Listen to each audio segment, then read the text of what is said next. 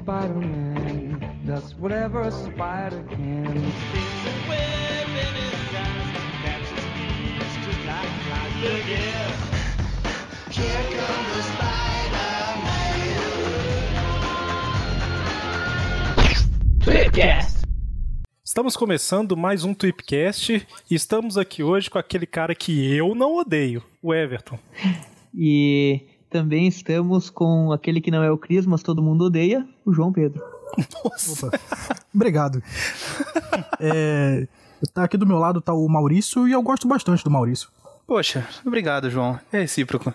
Ah, e aqui com a gente também, aquele que faz piadas que todo mundo odeia, menos eu, o Magaren. Isso aí. E aqui também a gente vai gravar junto daquele que todo mundo odeia. Inclusive eu, o Eric. Meu Deus do céu, qual será esse tema? Meu Deus, não deu pra sacar pelas apresentações? Eu odeio ficar sem saber o tema. ano passado, eu acho que foi o Maurício que deu a ideia, né? Ano passado a gente fez um programa Todo Mundo Gosta, menos eu. Foi, foi bem recebido pelo pessoal. Então agora a gente vai Todo fazer o mundo gostou, inverso, né? menos eu. Todo mundo gostou, menos eu. Esse mês a gente vai fazer o inverso, né? Coisas que todo mundo odeia, menos cada um de nós aqui, né? Ou seja, Porque vai ser o opinião- inverso. Todo mundo vai odiar, menos eu. Porque eu, eu, eu ia falar que todo mundo odeia menos nós, mas não. Menos cada um de nós aqui, porque não vai ter consenso, provavelmente. É, Talvez tenha em aquilo, alguns, né? talvez não em outros. É, aquele tem aquilo, né? Todo mundo é muita gente. Sim, né? Estamos na internet. Todo mundo odeia. É, o melhor é quando a gente para pra pensar, né? Todo mundo odeia, menos eu. A gente pensa, tem muita coisa que todo mundo odeia, né? O pessoal gosta de odiar bastante coisa. E daí eu, eu tava pensando assim, pá, será que isso eu gosto?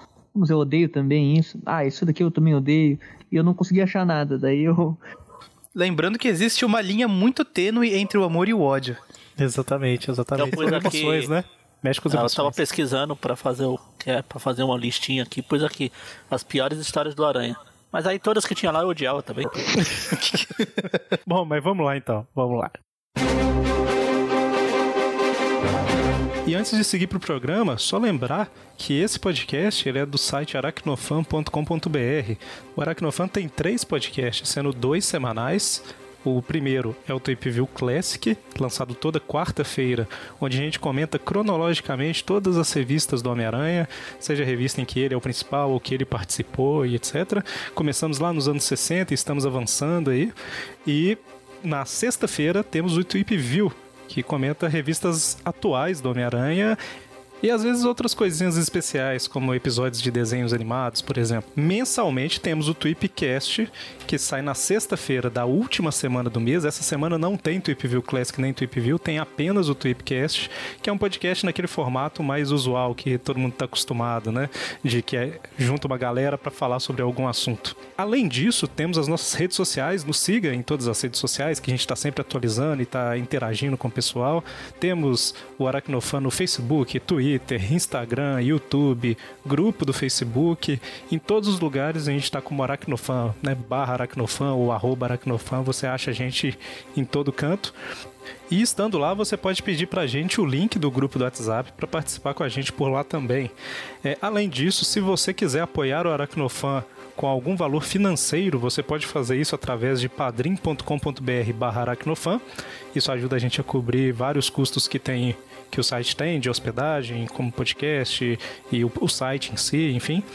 E em troca tem algumas recompensas que você pode ganhar com isso. Ah, e claro, né? Se você não puder contribuir financeiramente, e mesmo que você possa, é, você também nos ajuda muito compartilhando os podcasts e as publicações do Facebook, Instagram, etc. com amigos. Espalhe a palavra do Aracnofan, que nós, nosso único objetivo é a conquista. Não, desculpa. Nosso único objetivo é juntar o máximo possível de fãs do Homem-Aranha para trocar ideia e compartilhar nossas experiências. Muito bem? Então é isso aí. Bora pro programa.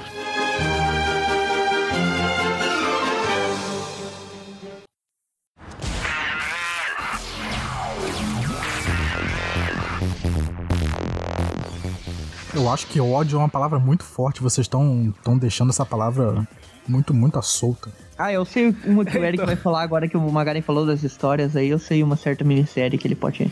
Que ele vai mencionar aí. Pro João Pedro vai ser um programa fácil, né? Tipo, uma coisa que ele gosta, todo mundo odeia, são as histórias atuais do, do Homem-Aranha. Olha, olha, eu estou ouvindo todos os programas e não tá muito assim, não. É, o pessoal não tá dando nota muito boa para os programas atuais, não.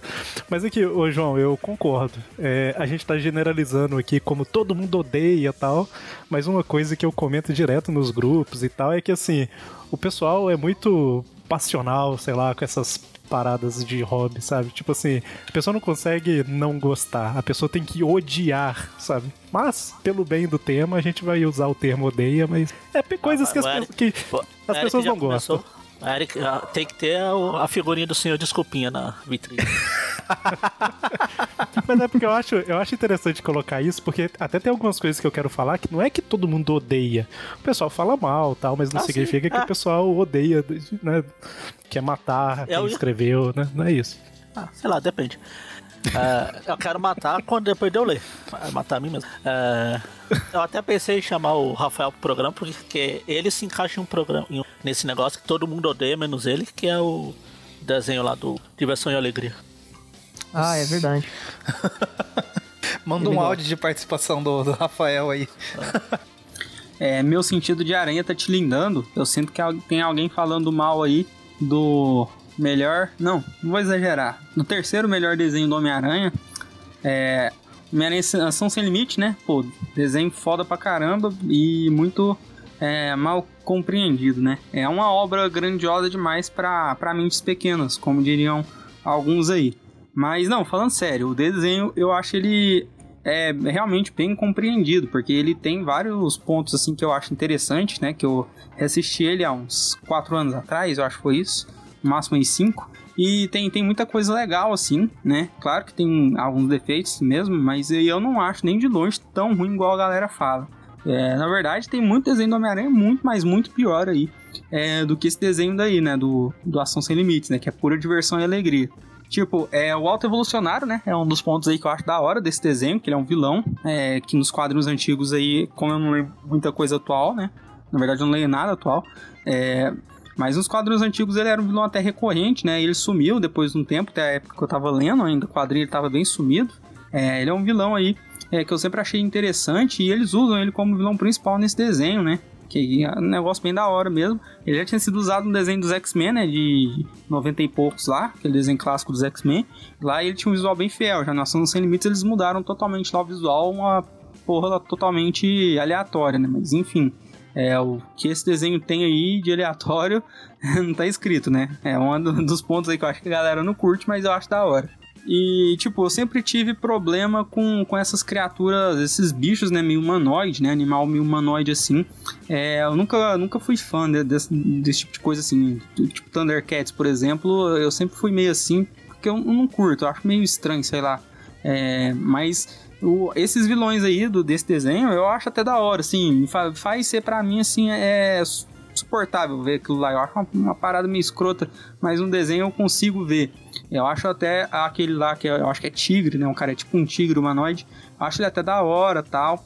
Então, ah, o desenho ele conseguiu fazer isso, né? Eu assisti uma parada cheia dessas criaturas assim, que, que é uma parada que eu acho estranha, né? Eu não sei lá, sempre tivesse estranheza aí. Daí, além disso, né, tem outro ponto aí que eu curto, que é o, o elenco lá, né? Os coadjuvantes e tal. É, dá um foco maior pro, pro John, né? O filho do, do JJ. É, ele é até que é importantezinho lá na trama. É, e também tem o aquela mulher lá que tem um filho, né? Eu esqueci o nome dela, faz tempo aí que eu, que eu revi. É, mas eu sempre achei a, tipo, a relação dela com o Peter, né? E do Peter com o menino bem da hora. Achei bem trabalhado na, na época que eu vi, né? Então, foi, foi um- tipo assim, foram coadjuvantes novos, né? Criados pro desenho. Eu achei eles bem explorados e bem, bem feitos, né? Tem aquele Duende Verde do bem também. Então, acho assim, tem muita coisa legal no desenho e tal. Talvez a maioria da galera não curta, mas eu achei massa, assim. E tem o melhor, é, assim, aspecto do desenho que eu acho que é a qualidade da animação, o estilo dela. É, a abertura, né? Uma abertura que eu acho bem da hora. Eu acho uma das aberturas mais da hora aí do, de desenho de super-herói. E essa animação, eu acho o estilo dela muito bonito, né? Porque ela é um estilo bem quadrinho mesmo. É tipo, total animação de história em quadrinho. A coloração dela eu acho muito bonita. E o desenho ele traz é, aquela pegada meio Aranha 2099, que é uma das minhas versões favoritas também, né? Tem todo aquele lance da- das pessoas lá que vivem embaixo, lá na cidade de baixo, na miséria, e tem ao- aqueles bichos humanoides que vivem né, mais lá é, no bem bom e tal. Então acho isso aí da hora, né? Por ser inspirado em 2099, atrás alguma coisa de 2099, apesar de que se tivessem feito uma de uma vez a animação do 2099, né? É, totalmente inspirado nos quadrinhos dele e tal. Talvez teria sido me- melhor mesmo, né? Mais interessante, mas ficou da hora essa inspiração, essa homenagem aí. E também o fato, né, do desenho meio que continua, entre aspas, aí o desenho dos anos 90, né? Que é o- um dos meus desenhos favoritos Homem-Aranha. É top 3 aí, né? Junto com Diversão e Alegria. E então, tipo assim, é, meio que era pra ser a continuação, né? Então, é, tem a Mary Jane lá, no primeiro episódio ainda tem o Nick Fury, toca a musiquinha clássica da abertura lá, que é a melhor abertura do Homem-Aranha, aquela, aquela lá do desenho dos anos 90. Aí é, traz aquele aspecto né, de continuação. Você vê na Mary Jane, você sabe que no final do desenho lá, ele de alguma maneira conseguiu resgatar ela, né? Então, como o desenho acaba daquele jeito, dos anos 90, né? Tipo, sem muita explicação de como acaba realmente, é legal ver que deu tudo certo pro personagem que se lascou lá o desenho todo. Então, eu acho bem da hora e o próprio Aranha é muito bem feito nesse desenho, a personalidade dele, as piadas são muito bem trabalhados. É isso aí, galera. É uma obra muito mal compreendida. Eu tive que vir aqui, né, fazer o meu trabalho de, de fã aqui e defender essa obra aí que eu tenho bastante carinho aí. É, eu- quando ele começou a passar na Globo, nossa, eu achava ele demais. Claro que depois que você assiste, quando é adulto, né, a visão muda um pouco. Qualquer coisa que você for assistir depois de adulto, é, essa visão ela muda um pouco, né? Infelizmente, na maioria do- dos casos aí, as coisas que eu curtia quando eu era mais novo, eu sempre continuei gostando depois que fiquei adulto. Mas esse desenho realmente faz um tempinho que eu assisti ele. Na época que eu assisti aí, eu gostei bastante. Mas assim, é, eu lembro que nessa época esses aspectos aí foi- foram os que mais é, me chamaram a atenção no desenho, né? E é o motivo de eu, de eu ter curtido ele. É, na época eu já lia bastante quadrinho, né? Do, do Homem-Aranha e tal. E eu consegui gostar, né? Eu já tava bem mais velho e tava uma- tinha uma visão mais crítica e mesmo assim gostei. Então é isso, galera. Foi uma, uma passadinha aqui rapidinho só pra defender essa obra-prima aí. E é isso. Galera pode reclamar, pode não gostar, mas o desenho é pura diversão e alegria. E é isso aí. Valeu, falou. Olha, eu eu não consigo ver nada positivo, cara, naquele desenho. E olha que eu sou uma pessoa que vê muita coisa positiva das Eu coisas. não que- consigo ver positivo nem negativo. Pra mim, o desenho simplesmente não tem nada de Homem-Aranha. Uma coisa. Eu tenho uma coisa positiva pra falar do desenho, que ele terminou de acordo com a série. A música de abertura é boa. É, é verdade. Eu falei que não tem nada positivo, a música de abertura eu gosto também. Ainda mais a a- versão a- com letra, né? É diversão e alegria, não é essa? Isso, essa aí. Só diversão, tá? Não vou cantar Eu, eu não coloquei isso na minha lista, mas eu, eu não, não odeio essa, essa série, não. Ah, a cena da abertura é boa, né? Do, do que tem o funeral do tio Ben, a aranha picando e tal, que mostra a origem. Então a abertura é legal como um todo. A animaçãozinha dela é legal também. Vamos só, vamos só alinhar aqui então. É, são coisas que a maioria das pessoas não gosta e a gente gosta, tá? Vamos colocar essa linha. Tipo assim, se a, se a maioria não gostar e pra gente é indiferente, não vamos incluir, não. Vamos só. A, tipo, a gente não. Beleza, eu, beleza. né? Cada um. É isso, porque é, o que a gente for É mencionar igual eu falei no coisa início, né? que provavelmente todo mundo odeia, menos aquela pessoa. Isso, é. Não, mas, mas eu falo gente por isso, assim, porque assim. Vai ter alguma coisa aí que a gente vai falar, todo mundo odeia, menos eu. Aí o outro fala, ah, mas eu não odeio. Ah, mas eu também não. Exatamente. É, esse desenho eu achava ele. Eu, eu só achava meio chato o roteiro, sabe? Você achava. Ele não é era que, meio chato e meio Nossa, bosta. a pior coisa que já fizeram. Mas era um negócio que não dava muita vontade de ver o próximo Tem episódio. nada a ver com Homem-Aranha. É uma das poucas coisas que, quem for ouvir os vídeos que a gente fez lá, é uma das poucas coisas que o, o técnico me substituiu durante É, o Magari abandonou. o Magari abandonou. Falou, ah, quer gravar esse trem mais não. Esse nego... Essa coisa, esse trem nem é nem pra legal. fazer piada eu tava conseguindo. Não consigo julgar. O Magari ficava assistindo e ficava só assim. Sabe, não falava nada. Mas aqui, deixa eu puxar uma coisa então que é, muita gente fala mal e tal, e, e eu particularmente gosto, que é do Peter Parker do Andrew Garfield. Ele é muito menosprezado. Ah, é A um assunto. falando de. Eu tenho dois. minha primeira. Minha E primeira eu tenho coisa. dois tópicos dele aqui Calma, pra, calma. pra Eu acrescentar. tá? Calma, tá todo também. mundo falando. falando. todo mundo ia falar dele, é isso? Eu, pelo menos, anotei. Foi a segunda coisa Não, que eu tô deixando o. Eric porque ele puxou o assunto, mas eu tenho dois tópicos Não, mas dele assim, aqui. A, a, a minha opinião é que assim, eu realmente, é, ok, era um Peter Parker diferente, ele era um, um jovem dos anos 2000, né? Diferente do Peter Parker dos quadrinhos, que foi jovem nos anos 60, né? Então, assim, ele ficar andar meio descabelado, ser meio hipster, essas coisas. Não, é- não sei nem se, se esse é o termo certo. Não me incomodava É, em nada. É. Eu gostava do estilo de, de piadinha que ele soltava, essas coisas assim. Eu realmente gostava dele como, como Peter Parker. E eu acho que ele é muito menosprezado, cara, porque a- as discussões sempre ficam entre o Tobey Maguire e o Tom Holland, né? Isso que eu ia falar, ele ficou. Ele deu azar de ficar num, num limbo, né? Porque ele fica entre a trilogia clássica, que os fãs das antigas amam, A- e a nova franquia, que, tipo, o pessoal mais novo adora. Então ele, ele ficou num limbo, sabe? Ele caiu nesse limbo aí Uma do, vida do injusta, né? esquecimento. Ele é o ator que mais gosta do personagem, sendo bem sincero. Exato. é. É isso que eu ia falar também. Ele é fã, ele. Ele tá no limbo entre a. Entre o programa passado que a gente fez e esse. O da trilogia que todo mundo ama, menos eu. É verdade. O novo que todo mundo odeia. É, todo mundo. Não, é o contrário. Não, as duas todo mundo. Ah, sei lá, me perdi. Segue o jogo. Mas ele. O negócio que o Everton falou aí é verdade. Tipo, ele, pelo menos, era o que mais é, demonstrava que gostava do personagem, né? É, E ele conhecia, ele lia o personagem. A primeira aparição dele como Homem-Aranha lá na, CCX, na, CC na Comic Con lá, que ele foi fazer uma pergunta pro pessoal do elenco lá, tinha um cara fantasiado de Homem-Aranha, que fez uma pergunta, não sei o que, não sei o que, aí ele tirou a máscara e falou, aí, é importante pra mim, não sei o que, eu sou o novo Homem-Aranha.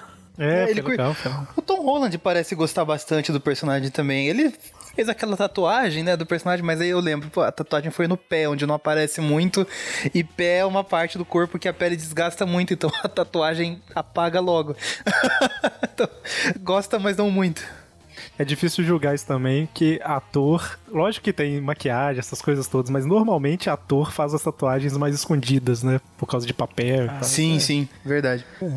É, e- e- aí, mas aí o pessoal vai falar: ah, o cara é fã do Homem-Aranha, o que que isso torna ele um, um Peter Parker melhor? Ah, e, e é bom frisar que Peter Parker, que o Eric citou e que eu também ia citar, porque o pessoal, muita gente fala: ah, o melhor Peter Parker é o do Tobey e o melhor Aranha é o do Andrew, por exemplo. Mas eu não faço essa distinção na real. Eu acho o Peter Parker do, do Andrew melhor do que qualquer um dos outros dois e como o Peter mesmo, sabe? E é uma versão diferente. O, o João ia falar o quê? Você não gosta dele, né? É, eu tô no grupo aí da, da galera generalizada que odeia ele. Eu não, não sou muito fã dele. Cara, generalizado. Cara, mas ele é tipo do Tony Hawk, ele anda de skate. Tem um Homem-Aranha. É, isso significa bastante, né? Esse é o tópico que eu salvei aqui. O Peter skatista eu gosto e não me incomoda nem um pouco.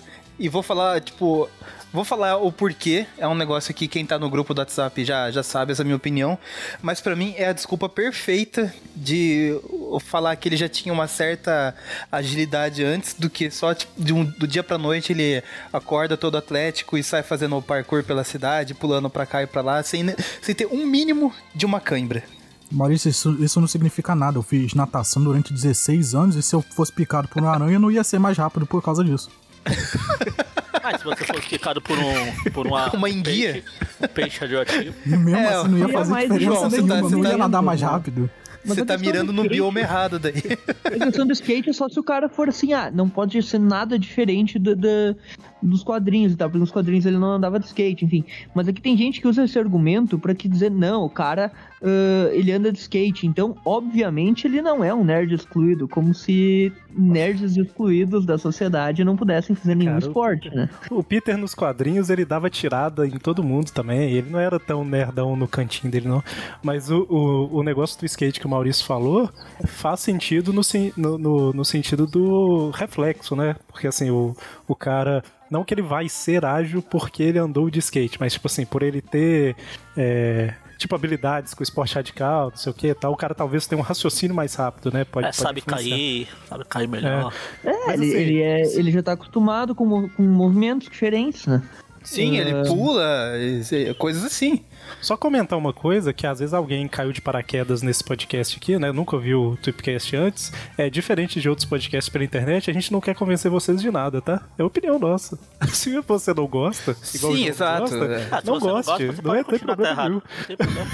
Você tem todo o direito tem- de estar errado e discordar comigo. Tem gente É que igual o outro fala, ah, ele programa não que a gente tem fez antes, nada né, a ver, sabe, com, com o Peter dos quadrinhos, eu, eu discordo disso, assim, porque se for pegar, até fisicamente eu acho que ele é o mais parecido dos atores, assim, questão de rosto e tal. E, e, tipo, Ah, físico, tipo o Aranha Magrelo também, Everton? Tipo que o, o- Você fala que ele é parecido assim também porque o aranha dele é bem magrelo e tudo mais? Ah, sei lá, o Aranha tipo que o Mark Robitinha exemplo, desenhava não mais ou menos ali? Não, não o, o do Bagley ali dos anos 90 parece com ele, por exemplo. Tirando o fato de ser adulto, ele é magrelo, assim, e, e realmente parece. Ahn, mas eu acho que, não, não fisicamente só, eu acho que na personalidade ele parece muito também. Ele, ele inventa as mesmas desculpas esfarrapadas do Peter, tipo, ele, ele se atrapalha e, e faz as coisas no improviso, é todo Eu desajeitado. gostava e- dele atrapalhado, Não. cara. Ele, ele dando aquelas gaguejadas doidas lá. eu- Ele, ele tem as desculpas do Peter. Alguns outros aí tem o arrepio do Peter. Mas a diferença é que ele é um bom ator.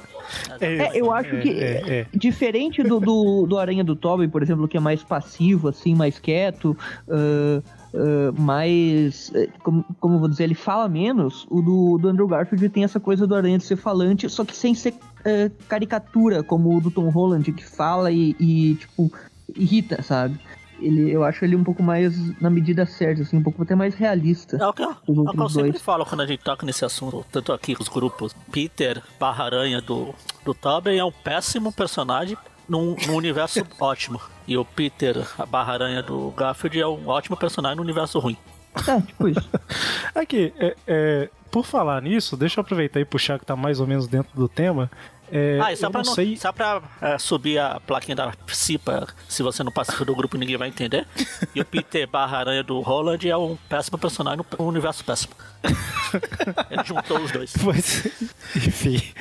Ah, só mais pra, pra puxar aqui, porque eu sei que tem problemas. Eu, eu sei que tem problemas tal, mas os problemas não me incomodam bastante pra não gostar do espetacular Homem-Aranha 2. Eu gosto. Do... Ninguém gosta desse filme, eu gosto. Cara, espetacular Homem-Aranha, os dois filmes. São filmes assim que quando um eu não gosto, lançaram. não. Mas o 2 eu gosto. Quando lançaram no cinema, eu, eu fui, eu assisti mais de uma vez os dois, eu gostei bastante, peguei mídia física e tudo mais, só que eu percebo que conforme os anos vão passando, eu vou assistindo eles eu gosto menos. Então eu parei de assistir, tipo, deixa lá enquanto eu ainda ver, gosto. Para de. É, eu adotei Não, isso. assim, Inclusive, o, o primeiro Amazing Spider-Man eu fui ver mais de uma vez no, cinema. E uma das vezes foi de graça, porque eu ganhei um sorteio do Aracnofan lá e eu ganhei dois ingressos pra ir no, no cinema. Foi eu Na e um amigo meu. época, na época ele não era membro, tá, gente? Não era. A gente não É, tinha então. desvio eu- aqui interno. Muito antes de eu virar membro. Ah. Eu fui virar membro acho que quatro anos depois. Mas é, é porque assim, eu sei, me incomoda o, o- um pouco o Electro lá, o dente emendar porque o cara leva choque, sabe? Tipo, me incomoda um pouco. O duende sair do nada. Mas, cara, eu, eu, eu acho que eu gosto muito do, da relação do Andrew com a. do Peter com a Gwen, sabe? Então, Sim, assim, eu- sim. Eu, eu gosto muito deles interagindo e tal. Então, assim, isso me pegou no filme. no- nos dois. Só que o primeiro filme eu não gosto muito, assim. Mas Eu no segundo eu me pegou mais porque eles estão. É, não, a maioria é. A maioria gosta mais do primeiro. Não, na verdade, quando a maioria gosta não de algum gosta de dos nenhum. dois. É, não, não isso. gosto de nenhum. Quando alguém gosta de primeiro. algum, gosta Eu do entendo primeiro, quem gosta do segundo. Eu detesto ele, mas eu entendo Mas- quem gosta. Mas não assim, consigo ver o que eu queria dizer é que. É, é porque assim, eu gosto muito da relação do, do Peter e a Gwen nele, que tá muito mais forte do que no primeiro, né? Porque eles realmente estão juntos. E eu tô muito acostumado a trailer e imagem de. de. Eu tô muito acostumado, olha aqui. Mas não, eu falo assim.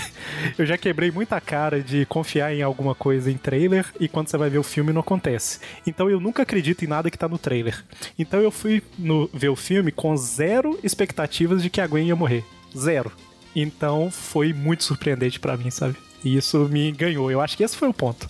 É, essa, essa, inclusive, é, é a parte que eu mais gosto desse filme 2. No filme 1, eu gosto bastante do vilão. Eu, eu acho o Curtis Connors um, um vilão legal pro primeiro filme, então é a única parte que eu gosto do primeiro. E a única parte que eu gosto do segundo é a cena dela morrendo. É porque eu realmente não esperava. Ah, mas ela tava com a mesma roupa. Sim, mas eu achei que isso era meio que pra dar aquela enganada, sabe? Pra fazer. É tipo a cena da Mary Jane lá no primeiro filme que o duende joga ela da ponte. Aí, tipo assim, quem lê o quadrinho vai achar que ela vai morrer, mas na verdade não vai, né? Eu sei que era trocar a Gwen pela Mary Jane na cena, né? Mas é, ali eu achei a mesma também. coisa. ente- É, ali eu achei a mesma coisa. Tipo, ela tá com a roupa, mas não sei se eles vão fazer isso, sabe? Aí não, quando acaba a luta até, com ela. até a hora do. Tac. É, mas, mas assim, a- a- eu achei que ia terminar com a luta do Electro, entendeu? Então, a, a partir do momento em que o Duende aparece, mesmo que eu ache aquele Duende tirado do nada lá, tipo, do nada o cara. Enfim, muito mal trabalhado, mas a partir do momento que o Duende aparece até a Gwen morrer. Eu lembro que eu fiquei travado na cadeira, sabe? Tipo assim, eu, parecia que eu não tava respirando e tal. E isso é, é uma coisa que eu sempre falo, é que o sentimento que eu saio na hora que eu vejo o filme é o que eu julgo, né? Tipo, eu não fico julgando, ah, porque naquela cena o efeito especial. Não, tipo assim, eu saí achando bom, então o filme é bom pra mim, entendeu? É, E eu acho que parte isso do filme me ganhou. Essa parte do filme, inclusive, ela é bem legal. Eu gosto dessa parte do filme, que esse duende maluco aparece, aí ele olha pra, pra Gwen, ele olha pro, pro, pro Homem-Aranha, e aí ele entende, ele saca, né, a relação dos dois. Aí Aham. que ele pega ela pra, pra fazer toda a parte do mise-en-scène da morte dela. Essa parte é bem legal. Sim, sim. e É uma a cena bem é muito construída. é, a cena é muito bem feita, mas aí entra naquele ponto. É, a gente já comentou isso em alguns momentos. Quando a pessoa gosta de algo, ela vê vários pontos pra justificar que aquilo é bom. E quando a pessoa não gosta, ela vê todos os pontos pra justificar que aquilo é ruim.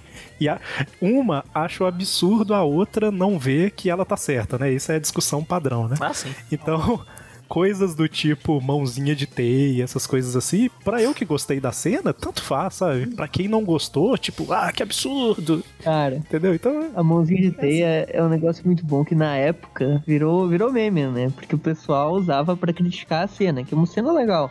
Ah, porque ele faz uma mãozinha de teia, a teia criou vida, papapá, papapá.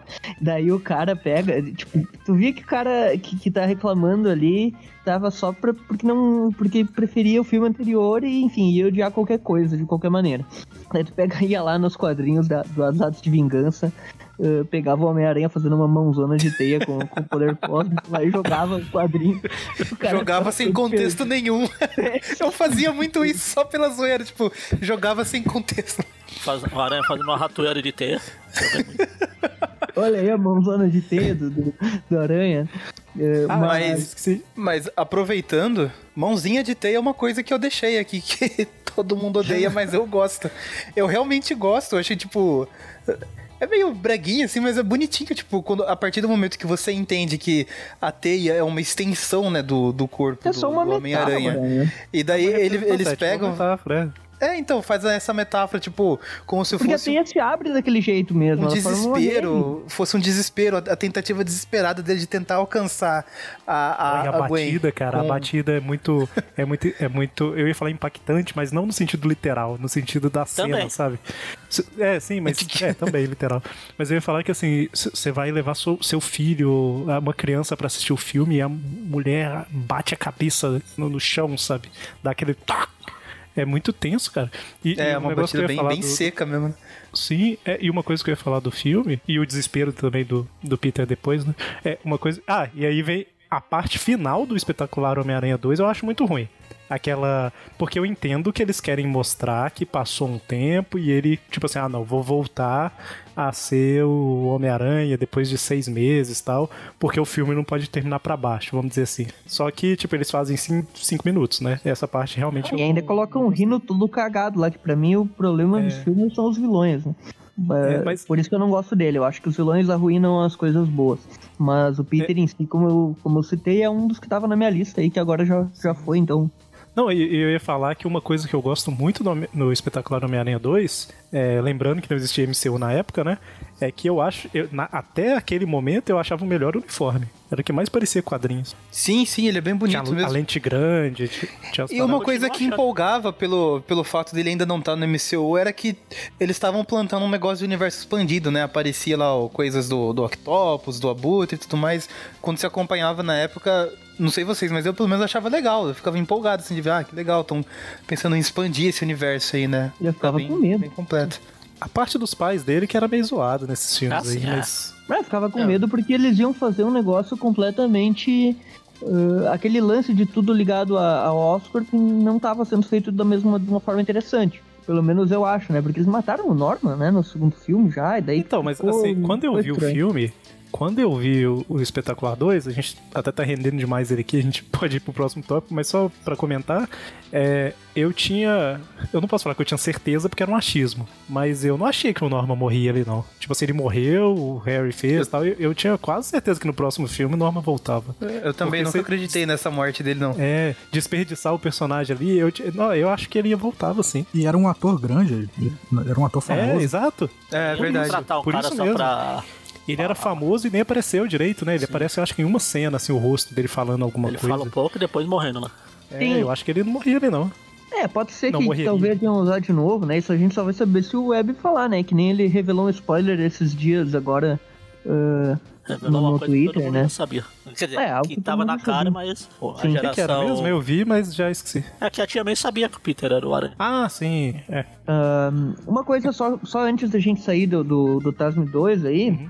Ah, uma coisa que todo mundo odiava, sem nem ver, que só por curiosidade, não que eu também goste, pra mim tanto faz, até porque eu nem vi, né? Não, não tem como gostar. É a Mary Jane, que foi lançada aí como rumor. Na verdade, ela gravou as cenas e tal nesse filme aí. Todo mundo odiava por motivos que não sei. E daí tiraram ela do filme, enfim. O pessoal odiava porque ela, era não gordinha. parecia- É, não, ela não era uma supermodel e o pessoal queria, queria isso como Mary Jane. Era O isso. também não era, né? É, mas a galera. Se você parar pra pensar, é uma coisa muito ridícula. Tipo assim, eu não gosto dela porque ela é, ela é feia, entre aspas, né? Tipo assim, cara, como assim? não faz sentido. É, pois é. É legal ver o pessoal Que hoje em dia que- chorando daí, ah, porque colocaram a MJ, que é a Michelle, papapá, papapá, e não é Mary Jane, não tem nada a ver, e tipo, reclamavam de uma, de uma que, na teoria, era Mary Jane o nome e parecia mais do que a Michelle, né? Que não tem nada a ver. né? Aqui, Enfim. boa você falar isso. Eu não coloquei na minha lista, mas todo mundo odeia a, a, a Michelle lá. Cara, tanto faz pra mim, sabe? Tipo, deixa ela chamar MJ, cara. Michael Jackson é MJ, sabe? É Eu, eu sempre vou bater na tecla que meu pai é MJ, o senhor Mauro José. então, Eu sei que eles respeito. fizeram com uma referenciazinha, tipo assim, ah, pra fazer um trocadilho e tal. Mas, cara, não faz diferença nenhuma, sabe? E o pessoal pega porque essa versão da Mary Jane é muito ruim, ela nem chama Mary Jane. Exatamente. Ela não é a Mary Jane. então tem um erro aí, né, amigo? Essa versão da Mary Jane. Não, porque a Mary Jane do MCU não é a Mary Jane. Eu, eu passei a gostar mais dela no, no segundo filme. No primeiro ela tava meio jogada lá, mas no, no segundo filme eu gosto dela. Nos, três, nos três filmes, a única personagem chamada Mary Jane também não é a Mary Jane dos quadrinhos. Que É, porque não parece o- a personalidade, essas coisas não tem nada a ver, né? Mas não, é, é o. Raimi. Você não pode reclamar do Raimi. É, ah, tem uma coisa aqui que ninguém liga e eu não gosto. Eu vou falar, é, é do programa anterior, na verdade. Mas esse não é o tema, Mas- então não pode. Você acabou de falar que um monte de gente gostou dele? Agora tá Não, falando não. que ninguém liga o- pra ele. Não, uma coisa que ah, várias pessoas. é, eu não gosto, mas a maioria das pessoas não ligam é a galera chamar o que o Everton falou ali. Chama as revistas de Asme e o filme de Tasme. Cara, eu não entendo porque o pessoal usa T na sigla do filme e não usa na sigla da revista. É pra diferenciar, Eric. É o mesmo facilitar. É o mesmo texto, os dois é da vez Spider-Man, ninguém fala T da revista. Mas eu entendo. Virou padrão, todo mundo fala Tasme e tal, mas eu nunca entendi isso, cara. Eu sempre me É incomodou. mania. É mania de falar Taz. É a Tasmania. Nossa. Bom, E com essa brilhante É. piada, vamos pro próximo, próximo segmento.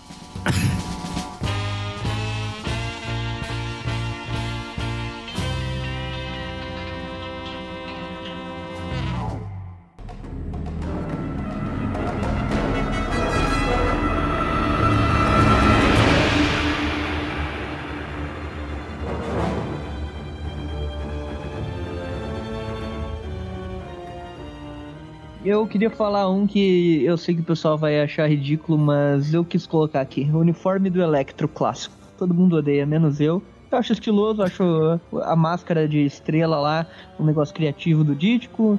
Ahn, todo mundo vai falar, ah, eu acho o negócio muito ridículo. É ridículo, não vou negar que é ridículo, mas eu acho pelo menos que combina, assim. É um uniforme bonitinho, tem uma. Tem uma. eh, é um estilo assim de vilão meio aleatório mesmo, sabe? Que eu, que eu acho que é interessante pra um vilão que não é pra ser a super grande ameaça universal, sabe? Eu acho que ele Eu, serve. eu concordo com você, eu só vou fazer um adendo. Eu concordo que ele é, ele é bonitinho e combina se ele tiver num bloquinho de carnaval no Rio de Janeiro. Porque Não é à toa, não é à toa que o Electro virou um vilão do Demolidor logo na estreia, que não veria o uniforme. né? É, Eu acho que o que me incomoda é a estrela amarela gigante na cabeça, porque depois teve uma fase É, que ele ganhou uma cicatriz no rosto, ele, ele tirou aquela máscara, mas o uniforme continuou o mesmo. Eu acho que combina mais. Tem uma história, Também, eu, acho, também que, acho eu legal. acho que é no Também Caído Entre os Mortos, que ele, ele usa aquela máscara que só é no rosto, né? Ah. E aí ela, ela queima no rosto e fica tipo a cicatriz depois, né? Daí pra frente ele tem a cicatriz. Sim, sim, também acho legal esse detalhe pra, pra quem não gosta da máscara e tal, mas é legal. Eu nunca- eu e, nunca e outra coisa é que, comparado dele. ao segundo uniforme do Electro, o primeiro é maravilhoso. Porque o segundo uniforme do Electro foi um que ele usou nas histórias do Demolidor. É, Nossa, é horrível. eu não lembro, eu não lembro mais ou menos que número que é, mas a gente já comentou no, no Trio Classic de vilões ali do Electro. Quem quiser dar uma, muito uma ruim. procurada aí. Aquele Não lá tá é nem na terrível. capa. Aquilo Na lá é- capa fica o uniforme clássico e dentro da revista é o uniforme diferente. Isso, é aquele uniforme é bem, ele é bem feio, né? Deixa eu lembrar agora quem foi o idealizador daquela desgraça. Mas é um bom famoso aí. desenhista. Eu esqueci. o de- A gente chegou a falar o, Mas, no podcast. mas assim, é, eu não tenho nada, nada contra aquele uniforme. Eu coloco no pacotão dos anos 60 e tá tudo certo. É, então, o problema, meu problema não é com o uniforme, o problema é que ele se encaixa com os quadrinhos. Os uniformes dos quadrinhos são tudo ridículo. ele vem de uma época que não, não tinha essa preocupação do uniforme ser funcional ou não. Só era um. Aí, aí agora eu concordo com o Everton, sem, sem zoeira, sem brincadeira nem nada. É realmente é um visual criativo, se for ver. A máscara de o- estrela lá, o, o suspensório em formato de, de raio também. É, criativo ele é. Demolidor- Demolidor 87 e 89. Everton. Isso, 89. Se eu não me engano, é- a capa ela. Ah, não, é do Gene Colan mesmo, É, é. Gene Colan, É esse do aí. Gene Colan. Era o cara famoso que eu tava falando. A capa ela não é do Gene Colan, mas, mas a, a arte dentro é do Gene Colan. É, e por isso que na capa desenharam com o uniforme antigo mesmo, com o uniforme normal dele. É ruim, viu? É é feio. O uniforme é feio. Parece um bobo da corte. Não, é terrível. E o Gene Colan é um baita desenhista. Mas, enfim, o uniforme do Electro é um detalhezinho aí, algo que, que as pessoas reclamam bastante, eu gosto. Eu, eu gosto da versão Ultimate também, aquele uniforme roxo. Depois ele fica todo azul, daí eu já acho mais, mais um genérico, assim. Mas o primeiro uniforme dele É que o Bagley fez no Ultimate... usaram- É um uniforme roxo usaram que tem tipo, uma filme, né? gola de, de trovão, assim. Não, eu digo anterior. Essa, eh, o que Sim, usaram sim, de base sim. pro filme é o azul que ele usa na Ultimate Six, que é uma minissérie lá do, do Sexteto Sinistro. Eh, que é, no caso, ele é todo azul e tal. No jogo até eles mostram a transformação dele de um uniforme pro outro. O primeiro uniforme é um meio cinza barra roxo, que ele tem uma gola de trovão. eh, e ele é meio amarelado, assim, os raios dele são amarelos ainda, não, não é azul. Colocar Elec Electro Ultimate deve aparecer ah, aí na, no Google Imagens. Eu não lembro se no desenho chegaram a usar, mas ele tem uma gola, uma gola de trovão assim, num- numa roupa roxa. Eu acho bem legal. O, o Everton falou que o Electro o uniforme é bom, porque o Electro não é um vilão pra ser. Não pra ser levado a sério, mas pra ser uma ameaça, não sei o quê. É, não, que não é, não é uma coisa assim pra ser o, o poderosão, né? Sim, mas é o que eu vou, que eu vou falar. O, aí o personagem que é pra ser levado a sério, pra ser uma ameaça, usa uma máscara verde de borracha e uma, um gorro roxo. Também é ridículo. Só que daí tem a temática do Halloween, então o Duende eu acho que funciona bem. É, tipo, a gente olhando assim. Uma abóbora na cabeça. Ele optou por usar uma temática do Halloween. Se você parar pra pensar, já é um pouco ridículo. É, ele é uma temática assim, tipo assim, de Dia das Bruxas mesmo. Ele é pra ser um duende, e daí, tipo, ele tem esses elementos aí, meio que. Ah, meio, meio que. Não, que sim, sim eu, né? entendo, mas eu falo assim, ele, se parar pra pensar, o, o Duende Verde, ele não usa, tipo assim, um uniforme pra causar terror e ser tenebroso. Ele usa um uniforme que parece uma fantasia de criança do Dia das Bruxas. Tá, tá andando no meio da, da noite na tua casa, corredor escuro, você encontra aquele bicho. Uma, a versão mais fiel do Duende Verde é o do. Oh, esqueci. Do caminhão. Não, da piada lá do. não, da piada não, do universo lá da, da TV lá do. Ah, Electric Company. É. Tudo que ele quer é roubar doce. Ele é uma criança. É, faz sentido, faz sentido. Mas esse do uniforme aí é, é uma das coisas que eu coloquei na minha lista. Então, Ah, não sei se tem mais algum outro nesse sentido que vocês acham. É, eu não, sei, eu não tô lembrando de nenhum, nenhuma aparência de Não, o meu personagem. problema com esses assim, que- uniformes é que é o que o pessoal, que eu já falei várias vezes, que o pessoal fala, meu Deus, o uniforme no cinema é muito ridículo, tinha que ser igual nos quadrinhos. Aí você vai olhar nos quadrinhos, esse bando de coisa ridícula aqui. Não, eu vou falar que. Não. Ó, vamos falar então, já que o Everton puxou esse assunto aí dos uniformes, do visual, não tava na, na minha lista aqui, mas uma coisa que eu vejo muita gente reclamando, e eu gosto, eu, eu compro a ideia também, é o Duende Power Rangers do, do Sanheim. Eu gosto, acho funcional. Não, eu falei, eu falei do Duende exatamente. E esse negócio que eu acabei de falar foi exatamente nisso. Uhum. Falar, o Duende de Power Ranger é uma bosta, é, é ridículo, tinha que ser igual os quadrinhos. Aí você vai pros quadrinhos, é um cara que usa um. sei lá, um saco roxo, É, é- uma máscara verde. o visual dos borracha. quadrinhos é tão ridículo que na época, quando saiu o filme, né, do, do Sanheim, eu assisti o filme e daí a Globo vai no embalo e começou a passar o, o desenho dos anos 90 lá no- na Ah. TV Globinho. Quando eu vi aquele doente lá do desenho dos anos 90, eu achei ele ridículo. Eu falei, mas que bosta, o duende verde não é assim. ele não é pra ser um duende. É, o, o do filme, eu, eu nunca. Não que eu goste do visual dele, mas eu também não acho ruim, sabe? Tipo, pra mim ele faz, to- faz sentido. Na, Ah, sim, na- faz sentido. Eles não queriam deixar a aquela coisa cabeça mais dele. crível. O que, que é aquilo? É uma cabeça de lápis? O que que, o que, que ele tem aquele espinho na É, cabeça? era, uma, era uma máscara, né, que ele tinha, não era? Uma máscara. Não, mas eu não- Sim, sim, sentido, o, é o Norman pra era cheio de máscara na, na né? casa dele, é tipo aquelas carrancas lá e tudo mais. Você não olha Pra mim, ele só pegou uma fica, daquelas tipo, e- e que que adaptou. a boca é desse tamanho, sabe? Só é. Meio bizarro, mas enfim, é, é outra coisa Mas- que, que também não me incomoda. O universo alternativo dá pra ser a armadura ali, acho tosco, acho, É, acho bem não, e assim, feia, eu- na verdade, E mas faz sentido com o roteiro também, né? Porque era um equipamento militar, ele tá tipo de. É, a armadura como dele. Se fosse um, um- é, como se fosse uma armadura. Então, Ô, João, você ia falar alguma coisa? Não, eu ia falar que eu gosto do, do, do Andy Power Ranger, só que me incomoda um pouco ele ser todo verde. Eu acho que poderiam ter dado alguns detalhes de roxo na, na armadura dele. Mas, depois de- que ele apanha Ah, muito, é. ele fica. mas no geral eu gosto, eu acho bem legal. Quando ele tira a máscara e leva o soco, É. né? é, Tem o roxo lá, é verdade. olha que, sabe que, que o jeito que fizeram o Duende no Tasman 2, lá que a gente já falou, eu acho bem feio e tal, mas se fosse com o ator do, do, do Duende Verde clássico, ele tem uma cara de maluco, o William Defoe lá, Precisa acho que até tá maquiagem. tudo certo, né?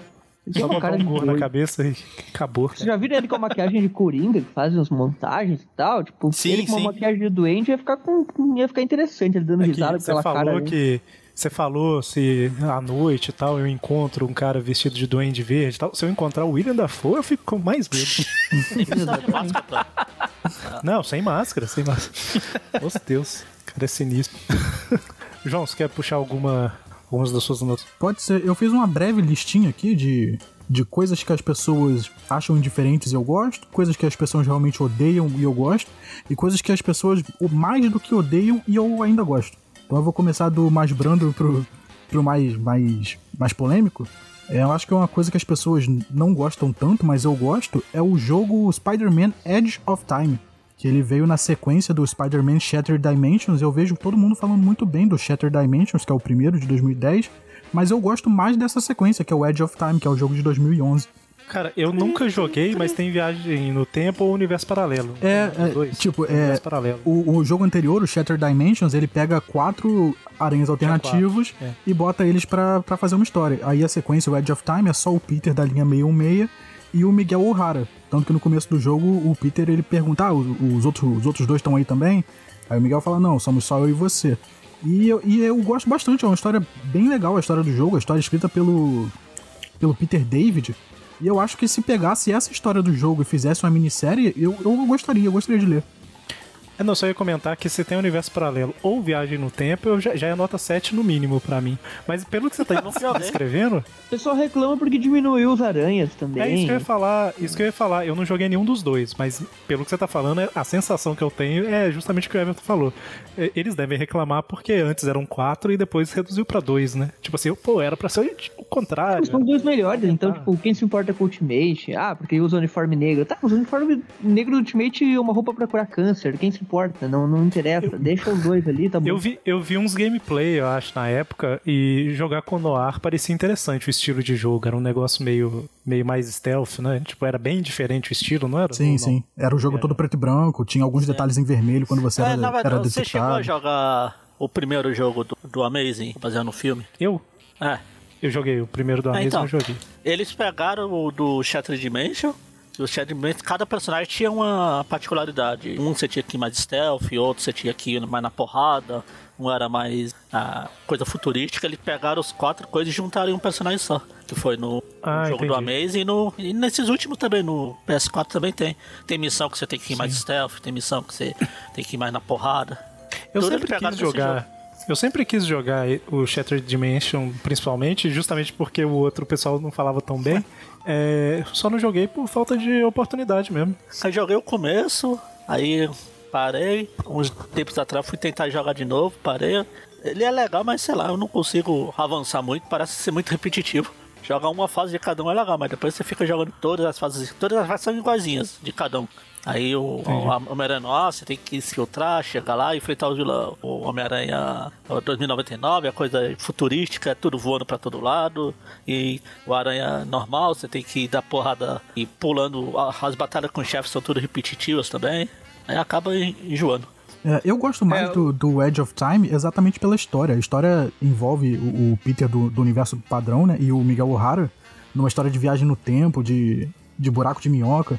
Aí a história também envolve o, o Ed Brock como anti-Venom tentando ser o herói. Envolve também o, o Dr. Octopus do, do universo do Miguel O'Hara. Eu, eu acho bem, bem maneira a história. Eu não, não vou entrar em detalhe, porque se alguém quiser jogar, é legal acompanhar a história. Mas eu gosto bastante. O Octopus do, do- 2099 do é, é uma mulher, não? Isso, é, é. O Octopus, que apareceu no primeiro jogo. A- o Shattered foi a, a, a semente do Spider-Verse, vamos dizer assim. Não, olha. Ah, ó, Se alguém Patrulha do falar Semper Jr. aparecendo aqui. É, lá nos anos 90 teve uma história com vários aranhas que foi legal e acabou. Aí o Shattered Dimension. Ele que começou, é, ele que teve- inventou tudo isso. Isso só existe por causa dele. O pessoal que tá ouvindo não vai fazer ideia do que a gente tá falando, mas é porque o, o John Semper era um cara que tava por trás de. Por trás da série de 94, praticamente, né? Só que ele tem a, a estranha mania de, sei lá. Gente, hoje é aniversário. Seria aniversário do Stan Lee. Aí ele posta lá, ah, Stan Lee, que eu retratei na minha série animada, e graças à minha série ele ficou famoso, sabe? Ele é meio assim. não, não exagerado desse nível.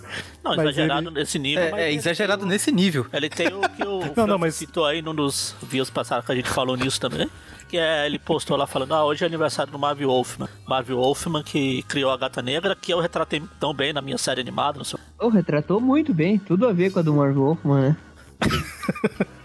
Mas e, Só e, colocou João, o Capitão América na mais história polêmica. só, né? Mas, ô, João, a gente Ah, quer um pouquinho mais querem- polêmico, vai.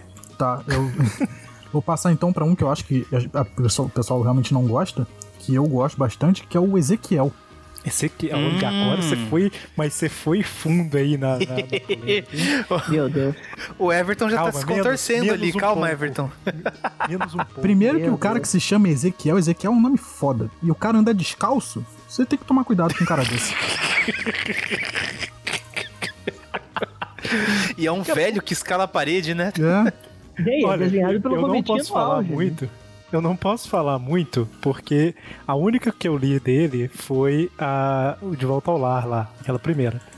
A história de Volta ao Lar eu gostei. Porque ela deixa meio na dúvida se o negócio é totem mesmo, não é e tal. Eu não li o que veio depois, então minha opinião é essa, tá? Podem falar o que quiser agora aí. Eu não sei o que veio depois. É, então, num geral, eu, eu, eu já vou ser polêmico de novo. Eu gosto dessa fase do Straczynski, que eu ado- adorei ele, ele fazer essa mística dos poderes do Homem-Aranha serem, serem uma coisa misteriosa, um lado místico. Eu achei legal de, desse- dessa quebra de, de parâmetro que ele trouxe no começo. E Então, o, o Ezequiel surgindo como um guia místico do Homem-Aranha, ele, e ele não entendendo aquilo ali, ele sempre achou que os poderes dele fossem uma coisa e agora ele tá descobrindo que são outras. Eu gostei bastante desse, desse pedaço de história. E o Ezequiel é ponto-chave nisso, do, de explicar pro Peter o que, que é o, o poder do Totem e, e por que, que o, o Ezequiel tem esses poderes também. Eu gosto dessa parte, eu gosto bastante. Gosto até do Morlon, a primeira aparição do Morlon, e e ele ser um vampiro de, desses totens, eu acho legal, eu acho isso tudo bem maneiro. Você não pode falar isso, não, João, porque a internet acha que todo mundo odeia a fase do Straczynski, que ela ninguém pode gostar, entendeu? Ah, eu gosto. Então, então eu tô aqui pra quebrar a internet junto com o João, porque tamo junto, João. Eu também gosto dessa fase. Isso aí, high five. Principalmente esse, esse comecinho do Straczynski, que é, é ele o- e o Romitinha desenhando as histórias, que ali pra mim, o Romitinha tá no auge da carreira dele, pra mim é o, é o ponto alto ali do- dos desenhos dele, o estilo que ele faz, a, a colorização das páginas ali também tá muito boa. Realmente na dúvida se isso é ironia ou não. Os gominhos, né? Não, eu, eu realmente gosto. Eu realmente gosto. Pra mim, esse é o Romitinha no auge, de verdade. Eu, eu realmente gosto, da minha fase favorita dele desenhando. E eu não li essa fase completa ainda, tá aqui no- na minha pilha de leitura, mas assim, os pontos meio salteados que eu li ela, eu gostei. O Ezequiel, quando ele surge ali na história, junto com o Mordor e tudo mais, eu também gosto. Eu acho ele um personagem que fica meio misterioso ali, acho legal pra caramba. Ele sabe a identidade do Peter e tudo mais. Gosto do Mordor também, ele nessa primeira história. é, acho a história aí muito, muito boa mesmo. Em, em cenas de ação e desenhos e tudo mais. Ele é muito melhor que aquele. Como é que chama? Eu até esqueci o nome. É Contraparte Não. Aranha. Não. não. Esse Mas é, programa, o Contraparte inclusive, Aranha não faz nada, é só um- um A gente ia falar sobre a cruzada, sobre a hum, Guerra Infinita, um surge Contraparte. Vocês estão roubaram o programa do Contraparte pra falar de Mordor. Não, isso, isso aí é declaração de guerra já. É. Era pra falar do Contraparte, não do, do Mordor. Mas o que o Maurício citou aí, eh, que, que. eh, Não, o Eric até falou que todo mundo. que as pessoas acham que todo mundo odeia a fase do Straczynski. Hoje em dia tá mudando, cara. Em 2010, eh, eu não gosto dela até hoje, mas em 2010 eu lembro que uma grande parte da- dos fãs do Aranha, assim, uma imensa maioria, não gostava. Mas agora ela tá ficando velha, né? Já tem quase 20 anos essa fase. Então o pessoal começa a gostar porque tá ficando velho. Ah, não, é velho, então. então Eu legal, acho. né? Eu, que acho, tá, tá Everton. entrando nessa, que... nessa onda aí. Eu acho que foi uma renovação de público, na verdade, que teve, porque essa fase meio que voltou a, a, a ficar meio em alta, assim, pro, no meio do- dos quadrinhos, na coleção da Salvati. E, e o De Volta ao Lar, que é a história com o Mordo e tudo mais, foi a primeira edição da Salvati, né? Então é aquela edição mais barata, mais acessível e tudo mais. Ah, então acho que teve uma renovação, ela pegou um novo público que não, não- não acompanhou essa fase das histórias, porque quando você começa a pesquisar a história do Homem-Aranha, sempre cai naquelas mesmas histórias, né? A morte da Gwen, e Saga do Clone, e tudo mais aí que, que a gente já sabe. Então eles tiveram acesso a essa primeira fase e falaram, oh, é legal. E ela é uma narrativa um pouquinho mais atual do que aquelas clássicas dos anos 60 lá e tudo mais. E talvez para um público essa narrativa tenha tornado a história mais fácil de ler também. Então acho É que verdade, é isso a que pode estar narrativa nem parece com aquela, aquela história do uniforme negro da época do que teve a luta com o Senhor do Fogo, né? Capaz, a narrativa é bem diferente, bem atual. Mas é diferente mesmo. O, o estilo de linguagem da história é diferente. O, o- o roteiro do, do de enfre... Ah, Se Ah, fosse. tô falando da narrativa. o- se fosse Quadrinho. Demolidor enfrentando o Namor, é, é, o- o- nada pode deter o fanático, é uma É. cópia barata do Demolidor enfrentando o Namor. Não é, não é isso. Mas, o- o- Mas- eu acho que não é. nem- Eu acho que não é nem isso que você comentou, Everton. Eu acho que é simplesmente porque quem não gosta discute mais na internet. E quem gosta fica quieto. Eu não acho que É, Eu a tenho maioria certeza não que em gostou em 2010 a 2010. maioria não gostava e que hoje em dia surgiu Então, a maioria, tá a gostando. maioria que comentava na internet não gostava, entendeu? Isso, É. esse que é o ponto. Tem isso Eu também, acho né? que quem gostava não entrava nas discussões. Esse é- eu não sei se, se. Porque esse é um perigo que, que existe da gente ter uma bolha e tal, que a gente já até comentou, né? Em outros programas. Porque se, se muita gente, todos os grupos que você entra, o pessoal tá falando mal de uma coisa, não significa que a maioria. Claro, claro. Mas é que agora até na bolha, entendeu? Agora até na bolha tem mais gente que gosta Sim, do que antes. É, isso que eu quero dizer. Aí entra provavelmente que- isso que o Maurício falou. que também, né? apareceu Porque- falando, ah, eu gosto e tal. Mas falando do Ezequiel em si, uh, pra mim ele é um personagem que tem o menor dos problemas nessa saga. A ideia que ele vem falando com ele é que eu não gosto. Tipo, ele em si, como personagem, beleza. O que eu não gosto é do, do plot totêmico. Uh, Pô, tá no enquanto meio tá gosto na- caramba. Enquanto tá na um- fase ali da dúvida, tipo, não sabe se é, se não é, essas coisas, eu acho legal. E depois, assim, a partir do momento que bate o martelo, não, é origem totêmica, eu, eu desconsidero, sabe? Eu vou considerar o que eu acho legal pra mim do, do personagem, né? Usando até um, um exemplo que o Magaren fez esses dias no grupo, e ninguém tá apontando uma arma na minha cabeça falando, não, você tem que aceitar agora que essa é a origem. Não, eu aceito a, a parte lá que ele é um acidente científico e boa. Mas essa fase, assim, do, do começo do, do Straczynski, uma coisa que eu acho legal, de novo, voltando pros pontos que eu, que eu li e tudo mais, é, ele sabe trabalhar os personagens muito bem. Tem aquela, aquela, aquela história lá muito boa da, da conversa com a Tia E tudo mais. É, as relações que ele coloca ali no, no núcleo do Aranha eu acho legal. Eu acho que ele soube trabalhar a parte urbana do, do Aranha enquanto um herói urbano ali, o amigão da vizinhança e tudo mais. Eu acho que ele fez bem também. E eu acho que ele deu um desenvolvimento im- importante ali pro, pro Peter, né? Transformando ele em professor. E daí o Peter meio que faz um papel de salvar pessoas também, enquanto o, o cidadão comum ali dele, porque ele tá na, na escola que ele estudou, só que agora, tipo, ela é muito mais frequentado por, por crianças de famílias de baixa renda e tudo mais. Ele tenta daí incentivar essas crianças a curtirem ciência, a estudarem e tudo mais. Então ele meio que faz um, um papel duplo de Homem-Aranha ali salvando pessoas, só que a maneira diferente também enquanto o cidadão Peter Parker. É, eu gosto muito dessa parte, Maurício, é, porque eu tava relendo essa fase é, antes de, de- Assim, no meu terceiro ano, antes de entrar na faculdade, antes de escolher o que eu ia fazer. E, e isso me ajudou a meio que decidir a minha carreira, porque eu tava lendo, relendo essa parte do Peter meio que decidindo vi- voltar pra escola, ser um professor pra ajudar é, essas crianças da, da comunidade. E isso me ajudou a, a escolher a minha carreira, que agora eu sou professor também. Então eu, eu gosto mais ainda por causa Tá, disso. que massa. Você é professor do quê? Eu sou. Eu tô me formando em geografia, mas agora eu dou aula de inglês. Ah, legal, legal. Olha aí, Straczynski salvando vidas, Everton. É, é, eu, como eu disse, eu não posso opinar muito porque eu não li. Mas sempre que eu vejo comentários sobre essa fase, o, me parece que, tipo assim, é, essa parte totêmica é uma coisa que muita gente reclama. Aquela história que a Gwen traiu o Peter e tal, que teve Ah, interferência é caramba depois. editorial. Nem era mais um vomitinho, Também. né? É, mas eu falo assim, é na fase. É na fase do Straczynski, né? Mas assim, são. Acho que eu já falei isso em outros programas também, mas são sete anos de história. Se só isso for a parte ruim, talvez não seja uma fase tão ruim assim, entendeu? Só que eu quero ler primeiro pra opinar. Mas. Porque, assim, pelo que. Eu acho que não fica todo mês eles falando, assim, o Ezequiel aparecendo e falando, olha, é totêmica, é totêmica. Deve ter histórias que isso acontece, né? E aí fica um tempo sem, sem citar sobre nada disso, aí depois volta ou, e tem mais um pouco daquilo e tal.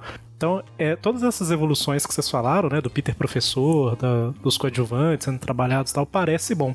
Mas eu tô sendo advogado aqui que não conhece o caso.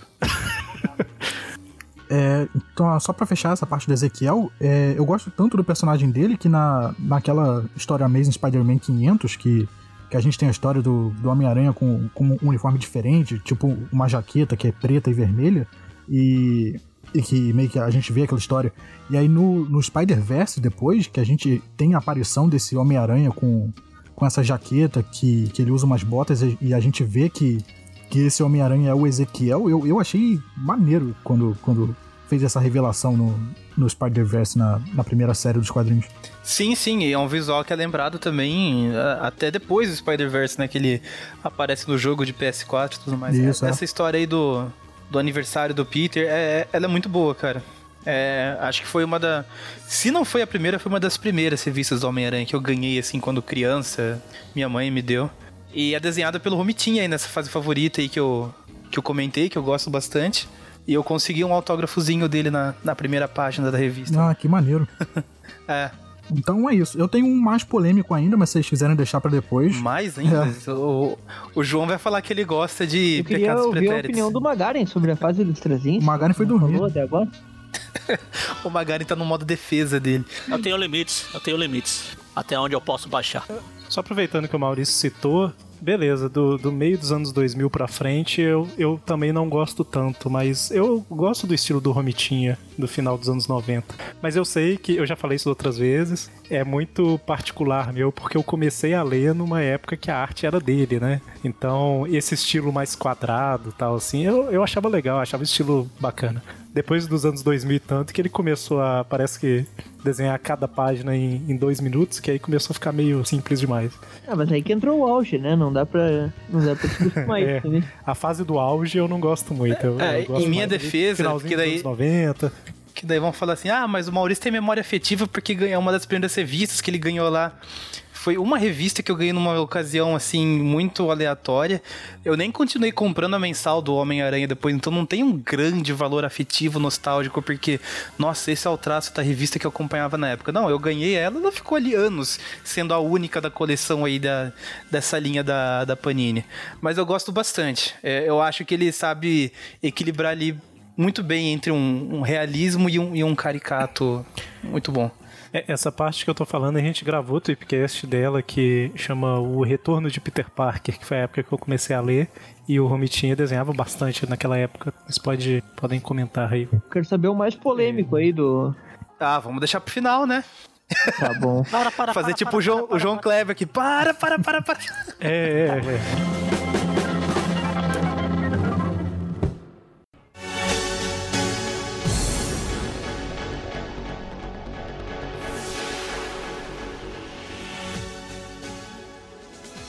Vou falar uma que todo mundo reclama, todo mundo chora, todo mundo fala que é uma bosta. E se você pegar pelo sentido original dela, realmente é uma bosta. Mas pelo que ela é depois assim, aleatoriamente, eu não acho tão ruim. Que é o Mega Drive. Ah, quer dizer, o Genesis. É, Ah, Gêne- Ah, Gênesis, a sim, história. sim. Chapter 1. É o Eu não acho Gênesis que- ruim. Eu não acho Então, mas é o ruim, que o pessoal fala, é, como eu falei, se for pela ideia original lá, que era um reboot, que não era reboot, e rebutar tudo, você conhecia sobre o Homem-Aranha e fazer tudo de novo, ela é ruim, mas como um universo tô- alternativo, como uma nova versão, ela é legal.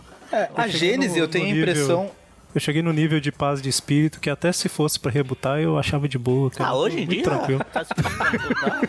Tipo, ah, mas vai trocar tudo. Mas não mudava quase nada. Então, mantinha Então, quase- isso- isso que eu ia só falar. colocava A Gênese- Que, colocava que o Norma, Norma e, o- e o Areia era primo, só mudava isso. O resto era tudo a mesma coisa. A Gênesis como eu assim? tenho a impressão que ela veio, ela tentou cumprir um papel que na verdade foi substituído pela origem totêmica depois, né? Que era, ah, vamos mudar um pouco a origem do Homem-Aranha, dar uma renovada e tudo mais. Tentaram fazer isso com a Gênesis e descartaram, porque Não, Ah, acho não. que a Genesis foi, foi a, a pré-Ultimate. A gente tem que fazer um tripcast sobre. so- A gente já fez de universos alternativos, mas talvez compensa depois um mais detalhado da, da Gênese. Só a Genesis. sim, sim. Porque. Marca é, aí na é, planilha, Eric. Ah, pra quem, pra quem tá ouvindo, Gênese foi uma minissérie que aqui no Brasil foi publicada na Teia do Aranha 5 até 129, mais ou menos, por aí. E ela era uma, uma minissérie que recontava a origem do, do Homem-Aranha, né? e Dos principais vilões dele, atualizando pros dias de hoje, vamos dizer assim. Pegava até a Hoje- Amazing hoje 14 não, ali e 98. fazia tudo. É. Tipo, da 1 a 14 É, pegava aquele início.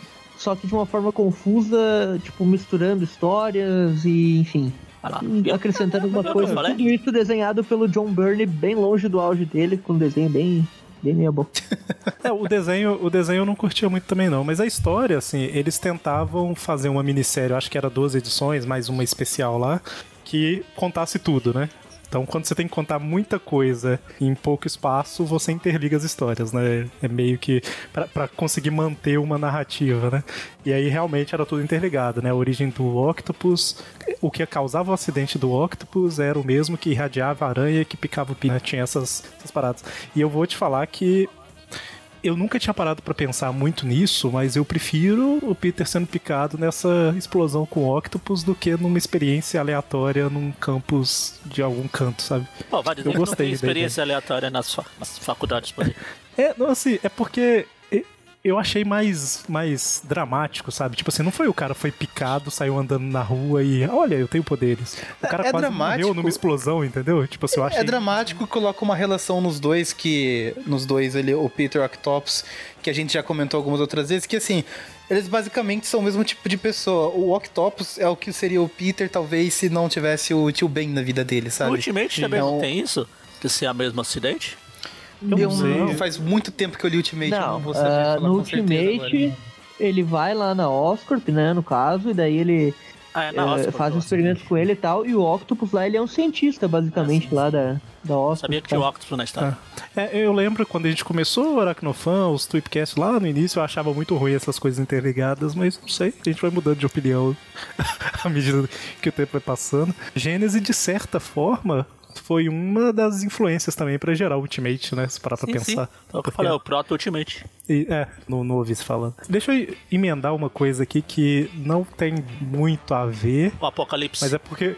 É, é que eu queria dar um exemplo, e o exemplo que eu vou dar é um dos tópicos. É que assim, interliga né, a origem do Peter e o Octopus, que faz um, tem muito mais sentido, vamos dizer assim. Ou melhor, a gente vê que os dois terem a origem parecida de vida, né?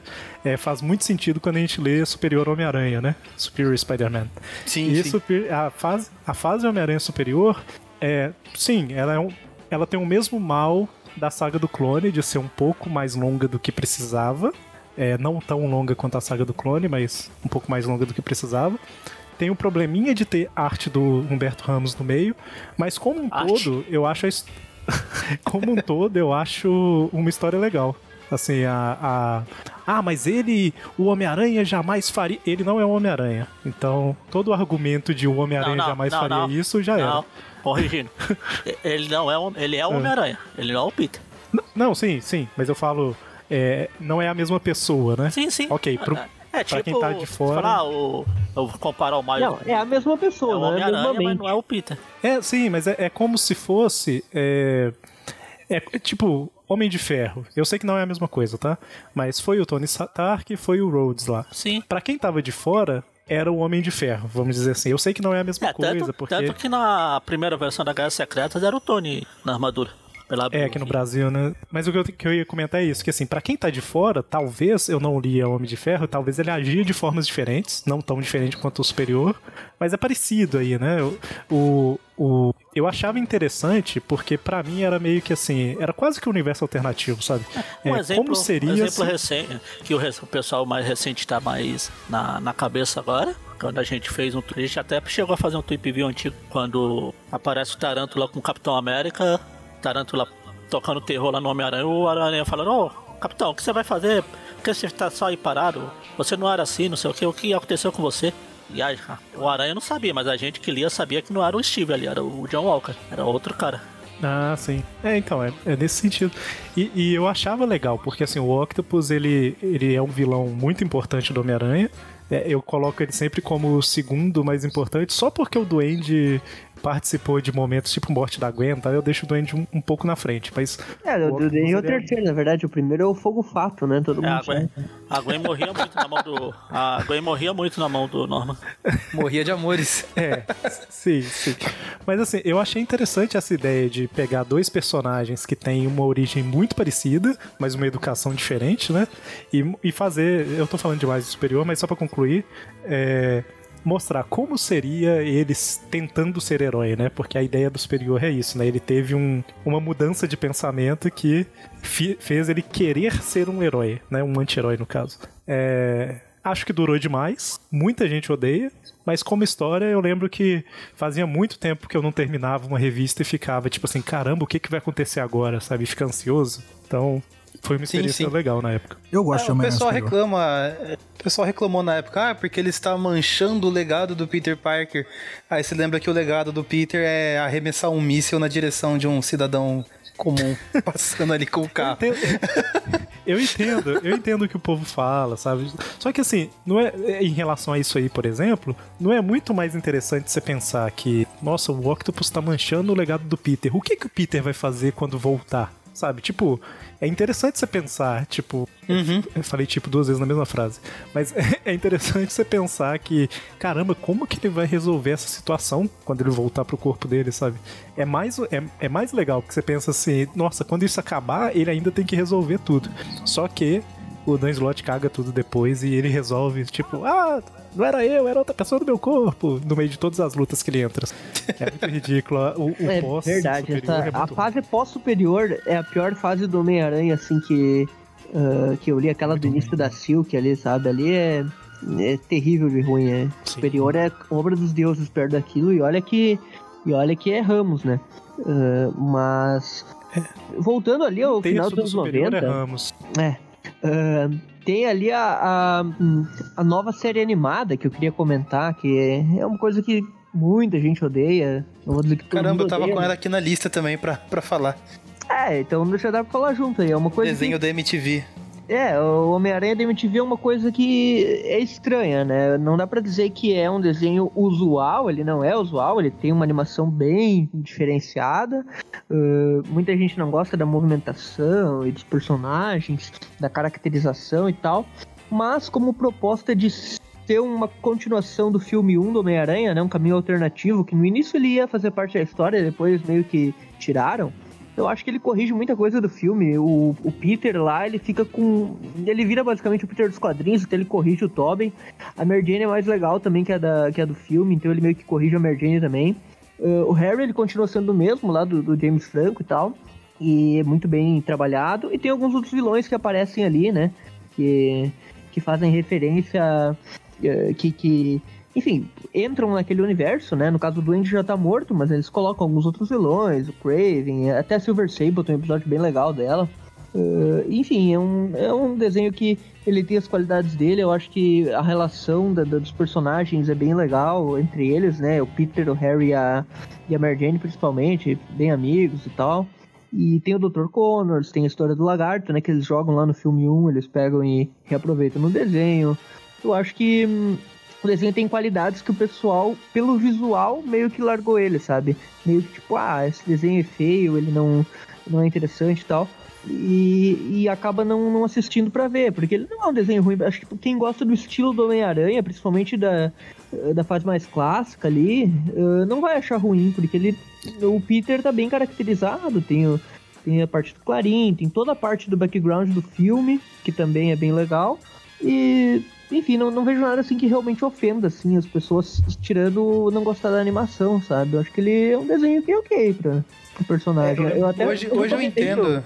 Recomendei Hoje pro eu Eric na- naquele podcast do, do- da- das sugestões e tal, e daí eu, eu sugeri pra ele, né, os episódios lá, eu lembro que ele comentou, ele também achou que, que é menos pior do que ele lembrava, que é, que é bonzinho. Não, então, é porque, é, até respondendo isso aí também, é porque eu não assisti quando passou.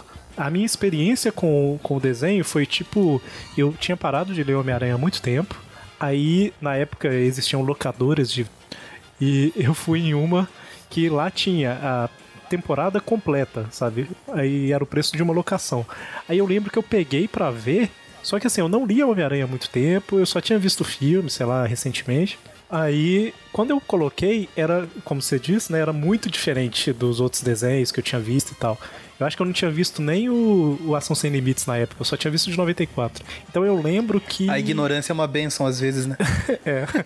Passava só no Fox, na Fox Kids, acho. Eu não tinha TV por assinatura nem nada. Mas eu lembro que, tipo assim, eu comecei a ver empolgado, sabe? Tipo, nossa, Homem-Aranha e tal. E aí, tipo, eu vi um episódio, vi dois. E não é, eu acho que foi meio que por preconceito mesmo e de ser novo, sabe?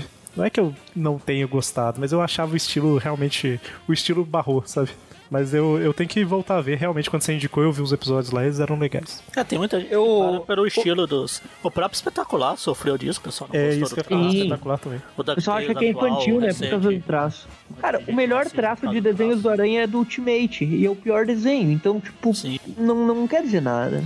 E é o melhor traço, tipo, é maravilhoso os traços do, do desenho Ultimate lá. Alguém vai defender o time? Pois é.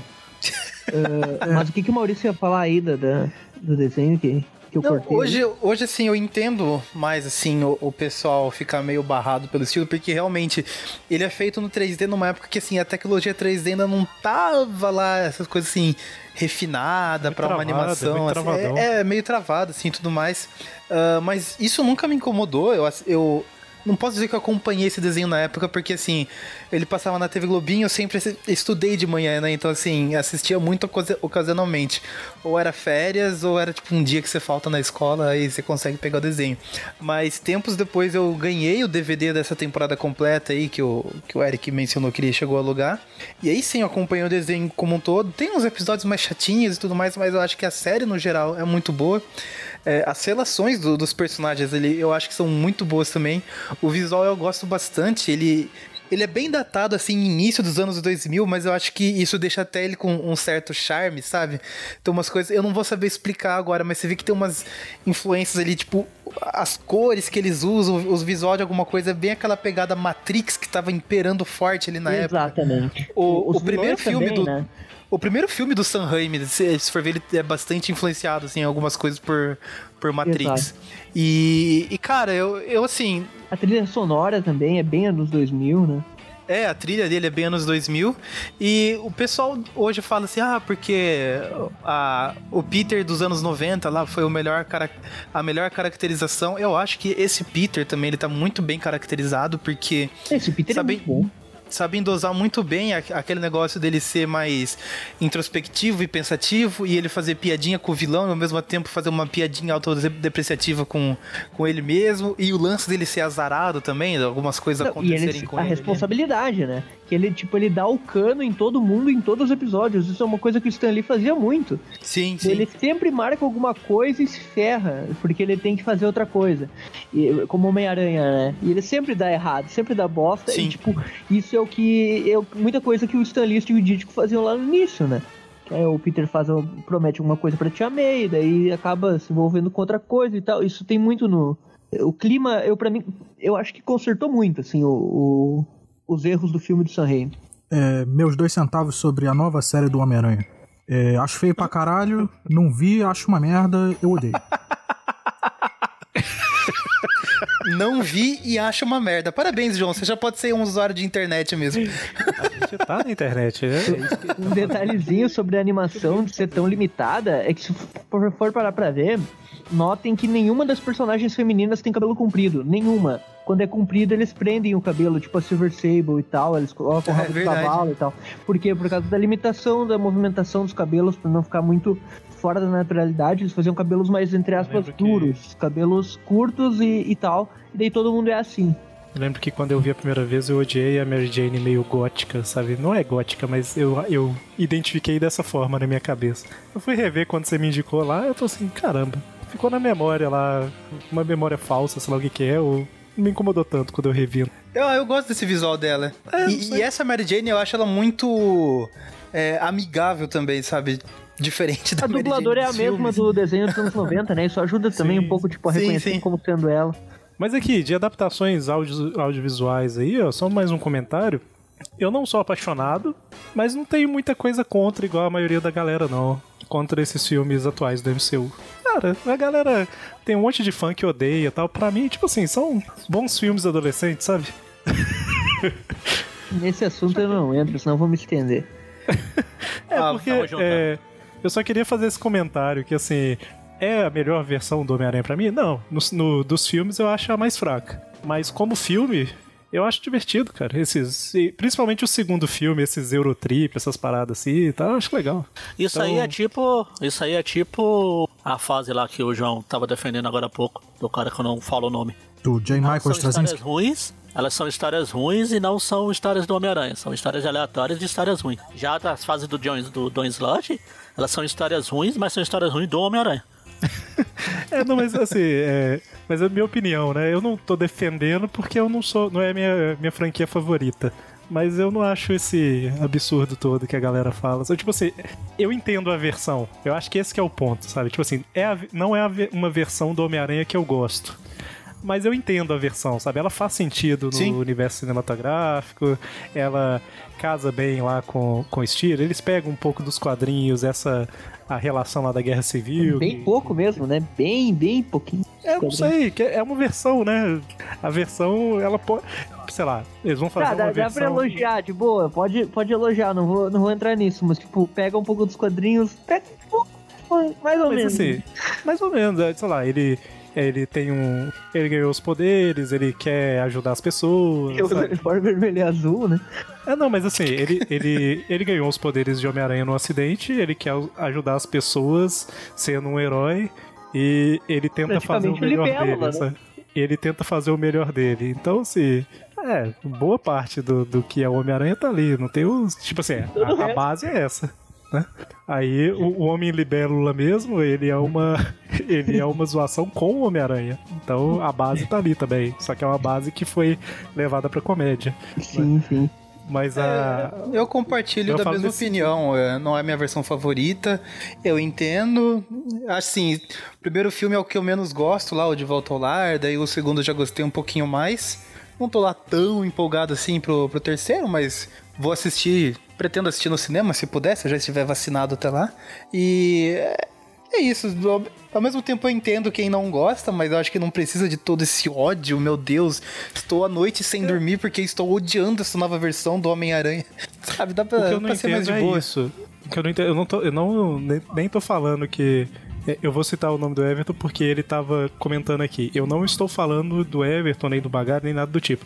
Mas tem algumas pessoas que é justamente isso que o Maurício falou. A galera odeia no sentido de que, cara, se você gosta, você não é fã de verdade, sabe? Tem gente que é nesse nível e eu não entendo a necessidade, sabe? A, a, a pessoa não pode, tipo assim, eu não gosto, sabe? Por que, que você não gosta? Aí, por exemplo, no exemplo aqui que o Everton deu, é muito diferente do que eu gosto do, do Peter Parker. Pra mim tem pouquíssimo parecido com o dos quadrinhos. É um bom motivo, sabe? É o motivo dele.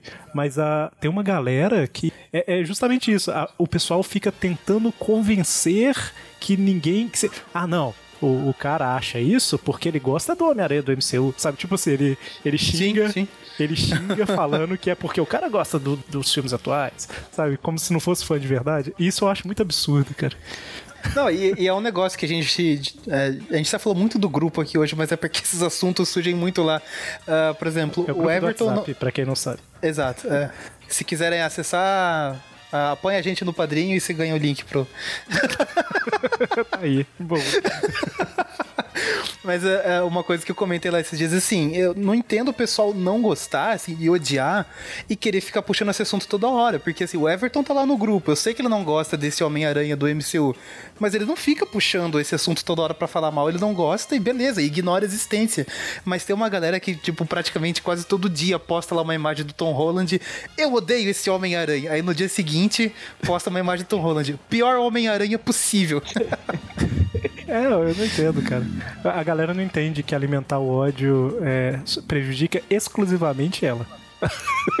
o Tom Holland não faz ideia que você tá é, xingando no WhatsApp, sabe? pois é. Mas deixa eu falar um mais leve então. Não é que o pessoal odeia. Pessoas que tentam levar a sério normalmente falam mal disso. No grupo, a maioria gosta, mas a maioria gosta na zoeira. Mas eu gosto de verdade, eu gosto do Spider-Man. Ah, não,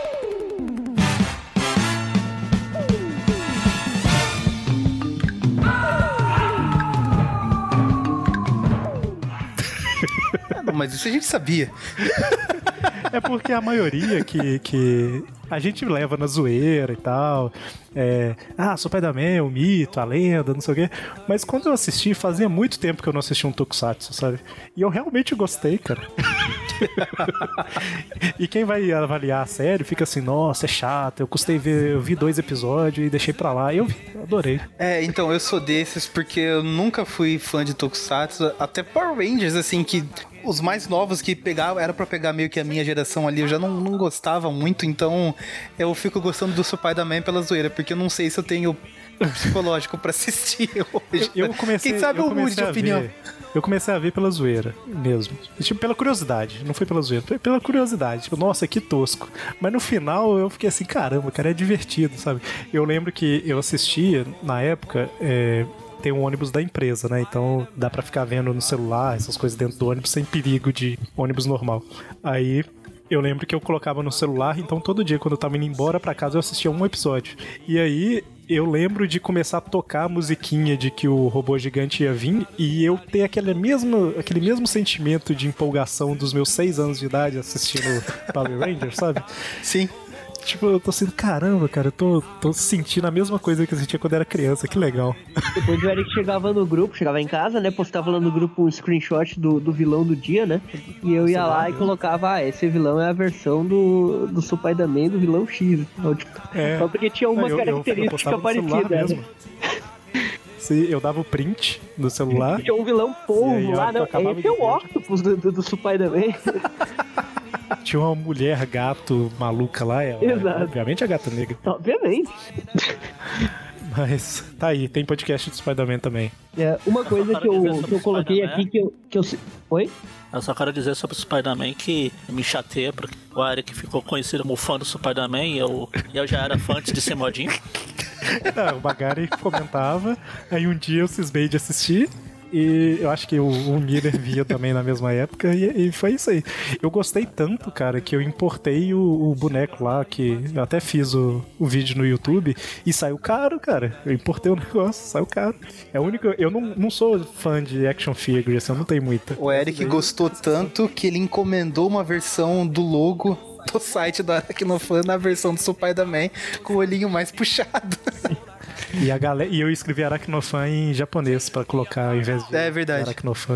Mas a, a, com o consultor, né, o Magari olhou, o outro colega meu também olhou, tá? A gente deu, mas deu uma, uma conferida pra ver se tava certo. Mas é, muita gente gostou, tanto que ela foi uma das camisas aprovadas. E até hoje eu não entendo Das por quê. looks aprovadas. Ô, louco. Cara, é maravilhoso. é maravilhoso. Ah, eu sei que todo mundo vai odiar, todo mundo vai falar que é ruim, que é podre, mas eu gosto. Ah, o final do Homem-Aranha 2099, ah, da edição 30 até a edição 36 ali do, Nossa. do Brasil, eu gosto. Traumas. O pessoal fala que, que é ruim e tal, mas na minha opinião tem algumas coisas bem, bem interessantes nesse final. Antes, obviamente, do. do da, da minissérie aquela, né? Quando termina o título e começa a World of Tomorrow, né? Se eu não me engano. Eu gosto do finalzinho logo antes disso, aquela história que tem o, o Roman, né, que é o que é o Namor Reverso lá do futuro. Uh, a própria saga ali do Venom 2099 eu acho bem legal. Tem a morte da, da Dana, né, que ele mata a Dana, é meio que um paralelo é a morte da Gwen. Mostra um pouco mais do passado do Miguel. Uh, tem a mãe dele indo confrontar o pai dele, né, o Tarly Stone. Todo um monte de spoiler aqui porque é o final, né? Mas, mas eu gosto desse final aí do, do spoiler. 2099. Não acho ruim. Eh, até o lance do Duende Verde, né? Do Duende 2099, ele ser a, a, a padre madre Jennifer lá, né? Que é aquela. eh, ou o Gabriel O'Hara, ele fica naquela dúvida entre quem dos dois é. Tipo, isso no final tem, tem uns plots legais ali. Acho que antes do Peter David sair ainda estava interessante. Daí depois ali da edição 35, 36 começa a dar uma decaída. Bem no finalzinho mesmo, né? Eh, não estou considerando o crossover aqui, porque no Brasil ele, foi, ele saiu atrasado. Ele, que ele ocorre lá pela edição 20, 19, por ali, se fosse colocar na, na cronologia certa, né? Mas considerando esse final aí, o pessoal fala que, que virou uma porcaria depois do início e eu gosto do final, acho, acho legal. Só comentando. comentário- 99, original, acho que. Se você desconsiderar ali entre a edição. A edição 30, é, acaba até a 36, né? É a última. É. Não, 40, no original lá é 46. Se você considerar entre a edição 46, desconsiderar no caso, e a, a 18, até que ela é boa. É, não, eu, eu ainda eu ainda iria até a saída do Peter David, então até as 30 e poucos lá do original ainda vai pra mim. Eu gosto, mas no finalzinho ali, tudo bem, o Ó, final gravou- mesmo. Gente gravou os views. Hum. Depois do negócio dos deuses lá, da cara dos deuses, aí fica insuportável. Pois é, aí eu já, já discordo. Eu acho que uma, uma boa parte eh, ali depois da, da queda dos deuses tem, tem boas histórias. Tem ele no cyberespaço, eh, quando ele vai pra Nightshade, que é aquela cidadezinha, eh, que tem o, o, o bizarro, aquele, né? Um, um grandão lá. Tem o. Ué, Everton, o... tá parecendo que todo mundo odeia, do- menos você. Ah, tá. É o... É, mas é isso mesmo, né? tem a Doutora Estranha, que eu gosto também.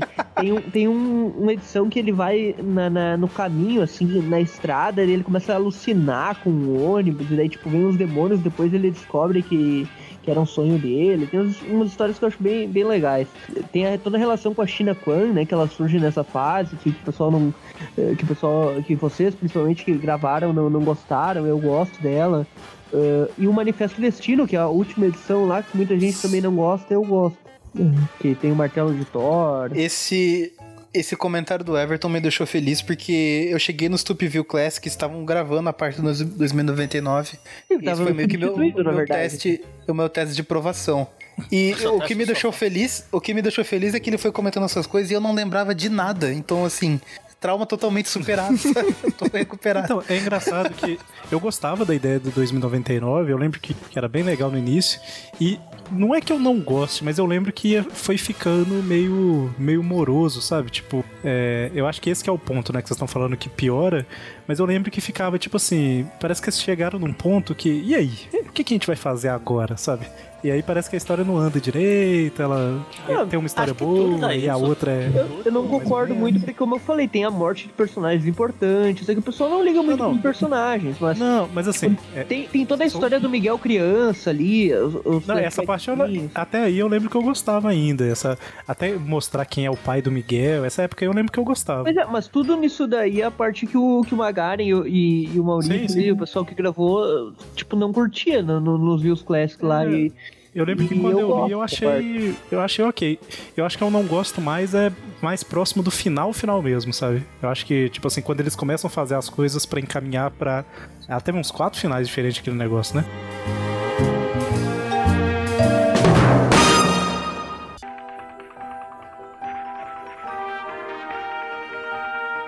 Eu acho que aqui não encaixa na maioria. Mas, tipo, no todo mundo é, odeia, sabe?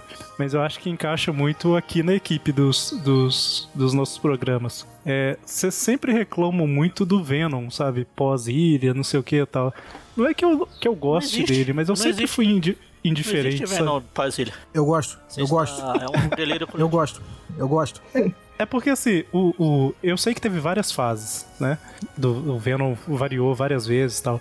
Mas eu sempre vi ele, porque eu comecei a ler nessa época, como sendo, tipo assim, tem o Duende Verde, que é o, o vilão que ele é calculista, mas ao mesmo tempo ele é meio doido. é, então ele pode fazer coisa inesperada. Tem o Octopus, né? Que é um cientista, não sei o quê. E tem o Venom, que é uma máquina de matar que pode acabar com o Homem-Aranha a qualquer momento. E isso me fazia achar ele muito legal na época. então, assim, eu achava interessante, porque quando o Venom aparecia na história, era tipo assim: meu Deus do céu, o cara é mais forte, mais rápido e não ativa o sentido de aranha, sabe? Eu achava legal quando eu lia. Só que eu É. não acompanhei. Ele tem várias fases. o que- problema são as minisséries do Venom, Eric, que tu gosta. Oi? As minisséries do Venom. Então, eu- quando eu peguei pra ler, foi exatamente no momento em que ele tinha deixado de ser anti-herói. Então eu não, não peguei. Assim, eu li depois, né? A parte dele anti-herói. Mas quando eu comecei a ler, ele era vilão, basicamente, entendeu? Sim. Ele não, não era. Nesse, nesse final aí, né, ele, ele volta com o seu vilão ali, né? Na, Eu lembro nesse que eu final gostei. dos anos 90. Isso, eu lembro que eu E, e gostei. ali é dessa- bom mesmo. Eu É. gosto. Então, Quando a gente cai nesse assunto, fase. eu sempre comento que assim, eu, eu ainda gosto do Venom pós-ilha até aquele arco que acaba com ele nos esgotos, sequestrando os pais do Peter ali e tudo mais. E, isso, e nisso já Boa. passou carnificina total e coisa assim. Isso é logo antes do, do Protetor Letal. É, então, eu acho que acaba esse arco aí, essa, a- o embate dele com o Peter lá, e os pais sequestrados e tudo mais. Guerra É. de Subterrâneo, né? Isso, isso. E eu acho que é a partir daí que o Venom fala: tá bom, não, o Homem-Aranha não é mais uma questão pra mim, tô de boa, superei, Exato. vou, vou virar anti-herói agora. E, e esse é o ponto. Aí é a fundação. É o divisor de águas zona. mim. A partir dali eu não curto o Venom, mas assim, até um Sabe pouquinho um depois daí na eu cara gosto. desse. Você vê no anti-herói aí que, que, que se surgiu aí nos anos 90, um tapa na cara foi o início da saga do clone, né? A primeira história lá do Aranha Escarlate, quando ele coloca o uniforme, basicamente ele não sabia de acordo nenhum. E ele pensou assim: ah, o Peter fez um acordo com o Venom, que eles não vão mais brigar um com o outro e deixou esse maluco livre. A minha responsabilidade não vai deixar esse maluco livre. E ele vai atrás do Venom, o Aranha Escarlate, e ele tem uma luta bem legal deles e ele prende o Venom. Então meio que ali foi tipo um retornozinho ao Venom vilão ali no meio desse caos aí, que é uma história muito boa do Venom, que ficou perdida aí no meio, né? Da, Eu não sei dessa se. fase aí das ministérios. Eu não sei se eu li todas as minisséries do Venom Anti-Herói. Eu acho que tudo que saiu na, na Teia do Aranha e Homem-Aranha eu li. Mas eu acho que não saíram todas as minisséries lá. É, eu lembro que assim, não é que eu gostava, mas eu não achava muito absurdo também não, sabe? Tipo, era ok. Não tinha nada contra, assim. Eu acho que esse é o ponto que eu quis dizer mais no início, né? Eu gostava do Venom nessa época vilão e na época anti-herói eu acho que era ok. E eu já quero deixar o convite pra quando começar a ter os Tip View Classic de vilão, que o João participe do Venom, dos do Venom. Por favor. Porque ele gosta do personagem, né? Então é, é interessante. O do Carnificina, o João É, participou com a tava lá gente, pra não? fazer um contraponto. Sim, sim. Ex- exatamente. O das minisséries do Carnificina, no caso. E só pra. Já que vocês citaram Saga do Clone, eu só quero fazer um, um comentário rápido. eu não sei se a opinião é só minha, vou fa- falar a minha. É, eu já tinha comentado na hora que eu falei do Superior, né? Que a saga do clone, ela estendeu demais e tal. Todo mundo fala que é ruim é, no automático, né? Mesmo gente que não leu fala que é ruim. Eu acho que ela tem vários momentos bons, sabe? Essa- assim, eu não sei se. Sei lá, ela é um terço. Eu acho que ela é um terço ruim. Esse um terço espalhado ao longo dela, sabe? Talvez um quarto. é, tá- É, por aí. Mas ela tem muitas coisas boas. O início dela é muito bom, o, o- a fase do Ben Riley eu, eu lembro que eu gosto tal. Só que eu só queria comentar que, assim, não vamos entrar muito no detalhe, porque a gente gravou dois tweepcasts focados na saga do clone, né? Então, se alguém quiser comentar alguma coisa, pode. Se mas... eu não me engano, comentamos dela lá no. Acho que todo mundo gosta, menos eu também. É, é- é- é- esse, esse assunto é um negócio que sempre vai e volta aqui entre a gente, né? Mas. É porque a gente falou tanto dela lá nos outros podcasts que sempre que chega nela, eu acho que nesses programas o povo fica assim, né? É, vamos esperar chegar na hora da saga do clone. E, É, já sei o que cada um vai falar. Mas a gente gravou dois programas, cara, era tanto conteúdo, sabe? Então, assim, É, eu não odeio, mas pra mim ela tá no, no campo ali do indiferente. Eu, na verdade, eu não li ela completa até hoje. Eu tô juntando aqui os formatinhos, faltam menos de oito agora pra eu completar ela pela eu Abril. fiz exatamente isso. A hora que eu É. juntei eles, eu li tudo. E daí eu pretendo ler tudo aí numa tacalhada só. A versão brasileira, né? Porque a Abril era uma mãe. Ah, mas eu imagino assim, eu entendo a frustração do pessoal, acho que de quem acompanhou na época, porque você ficar. ah, não digo mês a mês, porque ali emparelhado já tava ali a teia do aranha com o Homem-Aranha, então a cada 15 dias. Mas você ficar acompanhando aquilo. É, A cada 15 dias a cada dois 15 anos. dias, exato. Deve, deve ter sido chato. Talvez a sensação seja menos pior quando você já tem ela completa e lê de uma vez. Eu acho que. Eu acho que caiu nisso que o Eric falou. Pega meio que por osmose, assim, o ódio dos outros, porque vai lá o. O tiozão que acompanhou na época achou chato e ele tem um o canal no YouTube lá, o Ovolete. Aí ele, ele ganhou assim um alcance nacional e fala assim: gente, a saga do clone é chata. E o pessoal que acompanha o Ovolete fica: nossa, é chato mesmo, porque o que esses caras falam é verdade, eles são autoridades. Então é tipo, meio que essa influência de opiniões, né, que a gente tá vivendo hoje é, acaba gerando esse ódio por osmose aí, não só pela saga do clone, mas por, por outras coisas. Eu, é, realmente, eu acho que quem acompanhou na época provavelmente hoje não vai gostar. Ia- na época não gostou porque ia demorar muito. E, ah, não, eu acompanhei na época e gosto. É, eu acho bem ok. Eu, eu- não é a minha fase preferida, mas eu, eu acho bem ok. Não, não desgosto, A não. gente falou lá no podcast que eu não. O Everton. É, comenta. o Everton Ela tem falou. muitos problemas. Ah, então tem problema, Ela tem claro. muitos problemas. É que é uma das outras coisas da internet é Boa. aquilo. Se você fala que você gosta, ou seja, você gosta de tudo. Você não, você não tem defeito. Exato. Ela é Cara, maravilhosa. a galera, a galera que. mediana, é uma saga média, mas com muito com boas histórias lá no meio. Várias boas histórias, algumas histórias medianas e algumas histórias ruins, algumas partes mais ruins. Né? O público. Clonagem total, por exemplo. Sim, o público desse, desse tipo de canal que o Maurício falou, né? Que, que vai lá e vê, ah, o fulano é autoridade, falou que é ruim, então é ruim e tal.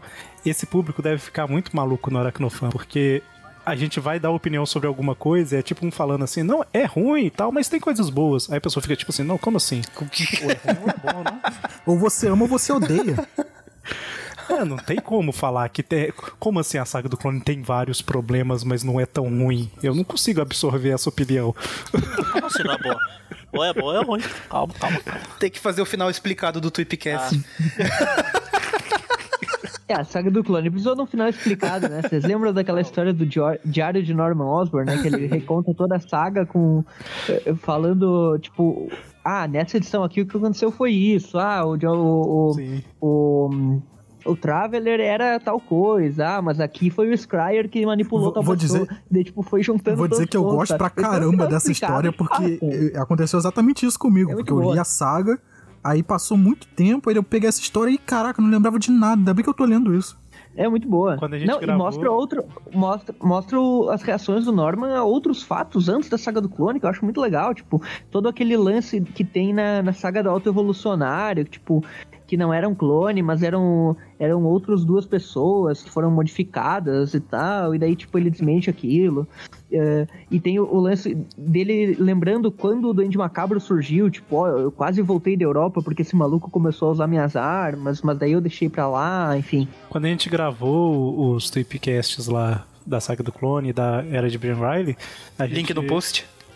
É, tá, tá no, no buscador de podcast aí e tal, tem, tem tudo lá.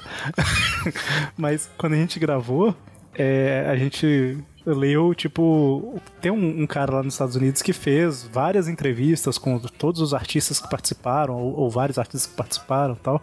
E um dos caras que ele entrevistou era o. Como é que chama? Green Greenwald? Um negócio assim. Isso, esse aí, o autor dessa Ele- história, Glenn Greenberg.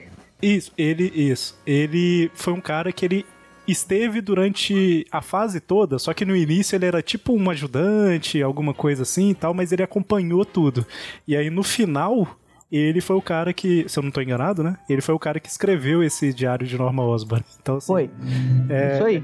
é interessante a entrevista, você vendo assim o, o- que ele foi, ele participou de várias coisas. Ele vai falando assim, nossa, na época dessa história aqui, é, foi uma confusão porque a gente ia fechar a história, mas a Marvel pediu pra adiar dois meses porque tava tendo era do Apocalipse, então a gente teve que enrolar duas edições, sabe? Tipo, aí você vai vendo assim, ah, então é por isso que aconteceu tal coisa. Tava tendo massacre também, né? Isso, é. E aí a gente comenta, comentou isso aí pros É, tanto o massacre, tanto que os dois aranha lá, o Peter e o- o Ben, vai lá, o pessoal, o depois que ele pega os sentinelas lá, ele fala, o pessoal tá se pegando lá no Central Park, vamos lá, vamos. Aí eles começam a andar pra trás lá, porque nunca chegaram no Central Park até hoje. E alguém quer. Vamos, acho que dá pra ir pro último ponto aí. Alguém quer puxar alguma coisa? O João ainda Não, tem. Eu só ia, só ia falar uma coisa rapidinho. Não é nem que todo mundo odeia, mas já vi muita gente usa tratando como coisa ridícula. E realmente é ridícula. Mas se você leva na piada, é legal, que é o Aranha Móvel. Só isso. Ah, mas ele, ele. A pessoa que odeia, ela não entendeu a história, na verdade, Então, né? Isso não é nem de. Não é nem de. Eu não tô falando daquele estilo de se você não gosta é porque você não entendeu. Não, Final não é isso. explicado. Não, mas é, mas É- é porque- É tipo. É Mas é uma porque que ele- ele foi por feito que pra ser uma zoeira. da- por mais que eu não goste da fase superior, é uma coisa Nem que o Aranha falou mais gostava do Aranha. Móvel, meu amigo. O Eric falou em nosso grupo lá, uma cena que tem no superior que, o, que ele fala do. É o Jameson, que é o prefeito lá, eu acho. Ele põe o sinal aranha lá, aí o, o, o aranha. O Tipo do fala, pô, que ideia. É, esse esporro do sinal é muito Ah, bom. Todos os meus vilões estão. Vão saber onde eu tô, não sei o que. Aí o pessoal falou, olha que coisa, não sei o que, o Batman, não sei o que. Eles não entenderam que é, é realmente é uma piada com o conceito. Com, Até aí de Ah, não é. entender também, acho que dá pra colocar nessa lista aqui, pelo menos pra mim, que vocês comentaram agora, eu lembrei. Não é que eu amo e tudo mais, mas assim, o Peter dançando em Homem-Aranha 3 também é isso aí, tipo, era pra ser uma piada e todo mundo acha que o, Sam Raimi levou a sério ali aquela cena, então é uma Não, na verdade, sátira, né? é, é a, a cena da dança é a mesma coisa da mãozinha. É uma metáfora. O Peter tá fora dele. O Peter normal Sim, nunca ia sim. sair dançando daquele jeito. A ideia, a ideia é ser ridículo. Esse é o ponto. Exato, exato. o, todo, todo o arco do Peter Emo e Bad Boy lá, tipo, é pra ser uma sátira desses é, protagonistas de filmes que são esses caras mais assim, não, olha como eu sou foda, eu faço isso, aquilo. E o, o Sam Raimi pegou aquilo e falou, não, gente, olha aqui como é ridículo. E é pra ser ridículo mesmo. E todo mundo acha que o Sam Raimi levou a sério. É, tanto que a, no bastidor dessa saga, dessa cena, a gravação foi assim, ele mandou, mandou os figurantes que ia ficar na cena lá. Ele não falava pra nada, ele falou, ó, vocês ficam, vocês estão andando, o Maguire vai entrar, vai fazer algumas coisas, vocês reagem. Aí foi aquilo, aquelas reações do pessoal, tudo Eu, real. eu não gosto muito, mas eu, pra mim eles não. é, Eu entendo o propósito, eu acho esse ponto de vocês é, bem levantado, isso é uma coisa que o pessoal realmente não entende. Tipo, ah, ele tá dançando, é ridículo e é só isso mesmo. Pra mim é- é isso, só que não deveria ter sido feito isso com a história do Symbionte. Acho que não tem nada a ver, acho que ele quis fazer autoral demais o negócio e fugiu muito do que era, então ficou zoado. Não, certo seria o Symbionte não mudar a personalidade dele, né? Quando eu tinha. qu- Quando eu vi a trilogia, né? Que só, só existiam os três filmes, eu lembro que o 3 era o que eu menos gostava. Vou, vou falar, usar o termo do programa, era o que eu odiava tal. Hoje em dia, cara, tem tanto filme que eu nem sei mais qual que é a minha opinião de se tem algum que eu gosto menos que ele, se tem. outro. eu acho que eu- minha opinião tem sido muito mais no sentido de, ah, cara, todos têm alguma coisa boa, alguma coisa ruim, e não preciso colocar a ordem de melhor pra pior, sabe? Mas eu, eu- com certeza o 3 ele continua sendo um dos piores pra mim, vamos dizer assim. Porque eu lembro que me incomodou muito aquele negócio do Peter ir pegar a chave da cidade e pedir a Gwen pra beijar ele, sabe? tipo, ah, pra nos mim não combinava nada. Pra mim, o, o primeiro do Remy e o primeiro do Web ainda estão lá meio pau a pau, talvez o do Remy levando um pouquinho de vonta- vantagem. Aí os outros três lá, Concordo. qualquer coisa. Sim, os outros três, né? Porque só tem outros três. É, João, você quer falar, puxar sua polêmica É, final? a minha, u- Hora da a minha última coisa que eu tenho certeza que o mundo inteiro odeia, menos eu, é a arte do Humberto Ramos. Eu gosto muito da arte dele. Nossa. Eu gosto mesmo. Não, eu é- não é num sentido irônico e tal. Eu sei que, que ele tem alguma, algumas deficiências em, em anatomia. Mentais. Sim. Em anatomia, quando ele tá com pouco tempo e ele desenha de qualquer jeito e tal. Mas no geral, eu gosto bastante da arte dele. Eu gosto tanto da arte dele que quando ele veio aqui no Brasil, na CCXP, eu, eu fiquei um tempão na fila pra pegar autógrafo dele nas revistas que eu tenho. Inclusive, eu tenho três revistas autografadas dele. E eu, eu pedi uma a mais exatamente pra botar no, no site, pra vocês fazerem algum tipo de sorteio ou algo do tipo. Essa revista tá até hoje comigo. Você falou isso com, com a gente e eu esqueci ou você nunca tinha Eu acho que eu já tinha comentado isso com você. Cara, tinha eu muita lembrava, demanda sorteio.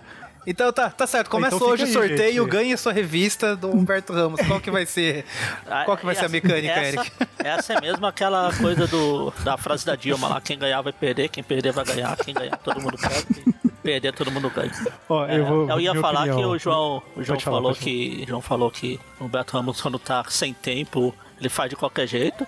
É, é, realmente, quando ele tá sem tempo, parece que ele tá faz de qualquer jeito. E quando ele tá com tempo, parece que ele tá sem tempo. Eu acho que você. Eu Assim, acho que, a- que as pessoas pegam muito no pé dele por- pelo, pelo estilo da arte dele. Eu sei que é um estilo de. Pegam tanto que deformam. Eu vou, eu vou deixar o João. Eu vou deixar o João meio triste agora. Ele falou que ficou um tempão na fila da CXP pra pegar o autógrafo do Humberto. João, quando eu fui lá, a mesa dele tava vazia, cara. Ah, tinha que ter sido nesse dia que eu fiquei tinha que ter com- ido. Eu fiquei até com um pouquinho de dó, sabe?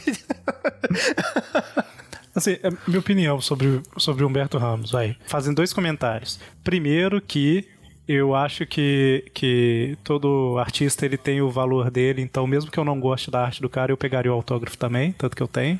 Porque eu acho que o cara foi importante pra caramba nas revistas, escreveu várias histórias e tal, então eu pegaria autógrafo mesmo não gostando. Pô, É, pô, porque pô, eu- eu- ó, o eu- desenho, o desenho dele, ele já é ruim desenhando. Você ainda quer que ele seja ruim roteirizando também?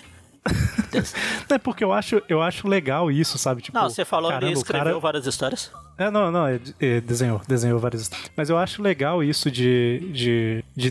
Tipo assim, o cara foi importante na história do personagem como um todo tal. Então, assim, eu, eu, eu valorizo isso, sabe? Então eu, eu até tenho o autografado. Eu acho que na época eu tinha a revista americana, só que foi um, o único ano que eu não pude ir na CCXP. Aí eu mandei pelo correio pro Dante, ele pegou o autógrafo pra mim, alguma coisa assim. É, e outra, outra coisa é que. Como é que eu explico? Não é que eu acho a arte dele ruim, vamos dizer assim. Eu acho que ela não combina com o tipo de história, entendeu? É, se pra uma revista mais voltada pra 100% voltada, tipo pra comédia ou pra alguma coisa assim, eu acharia mais legal, sabe? Porque é muito caricato. Agora, sei lá, meu Deus, o Dr. Octopus vai destruir a cidade se eu não explodir a bomba, se eu não, não desarmar a bomba com a arte do Humberto Ramos, não combina muito pra mim, sabe? Parece que parece que era pra eu estar lendo uma revista de comédia e tá acontecendo uma situação em que várias pessoas podem morrer, sabe? Tipo, não faz sentido. É isso que me incomoda na arte dele. Eu acho que a arte dele não combina Eu- com o estilo das histórias. Eu diria que o, o Ramos tem um mérito aí por ele ter um, um estilo muito característico. né? tipo, você bate o olho na arte, você já sabe que é dele, né? Mas realmente machuca o olho mesmo. Você vê a arte, já Mas, sabe assim, que é dele. Eu tô reclamando É, da arte dele. o- Eu não tenho nada contra a pessoa dele, diferente de uns e outros. Fazia dupla com ele. Fazia dupla com ele? Deve ser o Slot. Ah, eu nem sabia que eles tretaram. Não, não, não, fazia dupla, ele não, ele não era um era o, em tese roteirista e um em tese desenhista. Tô falando que eu não gosto do Beto Ramos, mas é do trabalho, da arte dele. Não dele É porque o Slot é pessoa. chatão, o Slot, o slot fica é, discutindo O Slot é um no. Twitter com o pessoal. Fala, Ah, é verdade, eu bloqueei o pessoal no Twitter. Igual o Lobão que me bloqueou no Twitter também. Eu acho muito bom quando o Maurício cita que o Lobão bloqueou ele, porque tipo, tem uma mágoa do Lobão ali que, que É muito aleatório, até hoje. É muito aleatório, é muito aleatório. Mas conclui o raciocínio, Maurício. Não, mas é, é mais isso mesmo. Eu, eu acho que a arte não combina nem com as histórias mais leves do Homem-Aranha, talvez. É, Eu imagino o Ramos muito mais num Deadpool, sabe? Alguma coisa assim. E. Eu acho que ele combinaria muito com o Deadpool, esse é o ponto. É, é, é isso. É uma coisa mais nonsense, né? Mas eu queria entender por que o João gosta. Eu gosto, cara. Eu, eu acho um estilo muito bonito. É assim. É. Eu acho que o artista, quando ele pega um trabalho, ele tem as liberdades dele de, de exagerar em proporções, em fazer algumas coisas do jeito que, que ele acha certo. Então, eu não, não acho completamente errado a- as liberdades que de, que ele toma na, nas revistas do Tá Homem-Aranha. errado, errado não é. E ele não tá. E assim, ele com certeza não tá errado, porque por ele fazer isso, ele é chamado pra desenhar muito mais histórias. Então, assim, agrada a maioria do público. Sim. Porque a Ah, e pegando. compra, né? Então, É, com- com- pegando aqui um comentário que a Gabi, a Gabi fez comigo, pra quem tá ouvindo e não sabe, a Gabi, minha namorada, ela é ilustradora. Ah, e a gente às vezes cai nesses assuntos de comentar desenhos do Homem-Aranha e tal. Ah, ela gosta do trabalho do Humberto Ramos, ela tem essa mesma opinião, não combina com o Homem-Aranha e tudo mais, mas ele tem um traço muito característico, que é muito dele, e não gosta do- muito do McFarlane, por exemplo, que de um modo geral a gente pode dizer que todo mundo aqui, não sei o João, né, que, mas o pessoal aqui que grava o Classic eu sei que eles gostam e tal. Não é o favorito, mas gostam e fãs do Homem-Aranha no geral gostam do traço do McFarlane, e ela fala que não gosta, que acha muito cartunesco. Né? Então, assim, é, varia muito de opinião, mas assim, eu, eu acho que o Ramos tem esse mérito, sabe? Ele tem uma assinatura, uma identidade visual dele, e é difícil um artista conseguir isso. É sim, demora muito pra, pra um artista não conseguir, que- assim, um, um tipo de arte que você bate o olho e fala, ah, esse aqui é fulano, sem precisar de assinatura, sem nada. Eu acho que são poucos artistas que, que, que conseguem ter esse mérito. McFarlane, Romitinho e Humberto Ramos. Sim, é a trinca, a santíssima trindade aí do... É, não, mas é, é, é a galera que desenha mais diferente. Porque assim, você tem, nossa, o desenho do Bagley é diferente e tal, mas tem muita gente que desenha parecido, entendeu? A- a- os que são muito característicos, é, claro que deve ter mais, mas de cabeça, se me perguntasse três, eu lembro dos três na hora. Uhum. E Só pra não, não dizer que eu não gosto de nada do Humberto Ramos, tem uma coisa que ele criou que eu acho bem legal, eh, ainda mais quando é feito por outro desenhista, que é o primeiro uniforme da, da Silk, da seda. Eu acho bem legal aquele primeiro uniforme feito todo de teia, assim, sabe? Que parece que é tipo, toda enfaixada. Eu acho, eu acho da hora aquilo lá. Muito melhor do que, ela, do que o que ela usa depois.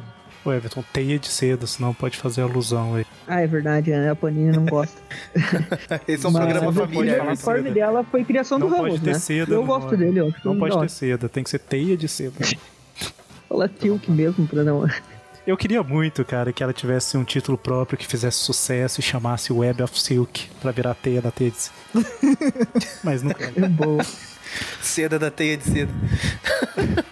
É, então tá aí, pra mim o mérito do Ramos nem é muito mérito, porque eu acho a história uma porcaria ali na- nessa fase, mas, eh, mas o uniforme que ele criou eu achei legal. Pronto, tá aí uma, um ponto do Ramos, pra não dizer que, tipo, ah, não gosto de nada do Ramos. Aí tem uma coisa que, que eu acho legal. Tem, tem uma história ou outra que, que do Homem-Aranha, que ela é mais, mais leve e tal, que eu acabo me incomodando com Ramos porque já vinha o incômodo de outras histórias. Mas, por exemplo, Humberto Ramos na fase é, Superior Spider-Man, pra mim combina muito pouco, sabe? Porque é um personagem muito sério, um negócio meio coisa assim e tal. E a arte, ela é muito, como, eu- como eu falei, né? Ela é muito dinâmica, é mais cartunesca e tal. Eu acho que acho estranho. Mas não pela arte ser ruim, exatamente. É por não combinar com, com o estilo. Mas eu tô sendo repetitivo. É, mais alguma coisa que a gente vai falar ou podemos fechar? A gente falou bastante aqui. Ah, só Eu do, do queria- Ramos, lembrando que a gente comentou do Ramos aí, o Ramos de 2012, 2011 pra cá. Porque tem um Ramos de 2005 ali, que desenhou Aranha, que era uma coisa, olha, complicado. O João Não sei se vocês lembram. Ah, eu, eu gosto mesmo. É, não, Ah, era ali. aquela era um primeira negócio- arte do Ramos Ali, não, não, ali É ele que nem, encontrando o estilo dele. Eu não, eu não acho ruim também, não. É um outro estilo, um estilo diferente. É, mas, mas a- o estilo atual, tipo, dá pra ler de vez em quando e tal, mas aquele lá de 2004, 2005, aquele lá não consigo passar de um quadrinho, cara. Não, não consigo, não, não entendo nada do que ele tá fazendo lá. Procura aí Humberto Ramos 2004, Humberto Ramos 2013 e olhem as imagens. Foi Francisco é- Ferreira é e Beto gosto, Ramos é aí. gosto. A, a dupla. É gosto, no final das contas é isso. Não tem certo ou errado. É, tem o É, meu e Maurício, errado. falar alguma coisa? Não, só pra concluir aí o assunto Humberto Ramos. Eu queria muito ver o Humberto Ramos desenhando uma capa de álbum do Gorilas. Ia combinar bastante.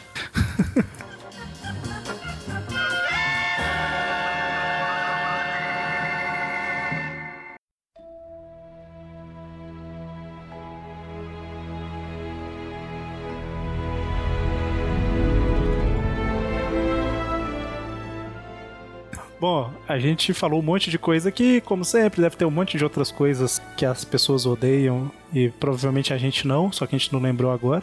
Mas eu acho que espero que vocês tenham gostado. E é interessante quem tá ouvindo o programa comentar lá, seja no grupo do, do WhatsApp, seja no fanpage de Facebook, o, o grupo do Facebook e tal, comentar o que achou também e outras coisas, né, que vocês gostam, né, que outras pessoas odeiam. Eu acho que, que é interessante ter a- o complemento desse programa aí pelos ouvintes também, certo? Ficamos por aqui então? É isso. Mais algum comentário? Não, acho que acabou. Muito bem, gente. Espero que, mesmo que se todo mundo odiar esse programa, que você que tá ouvindo goste. Tchau, gente. Boa noite. Falou. Falou.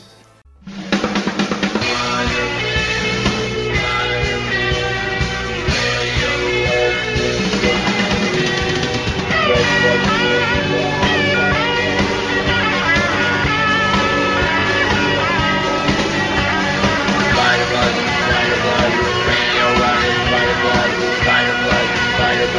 Spider-Man.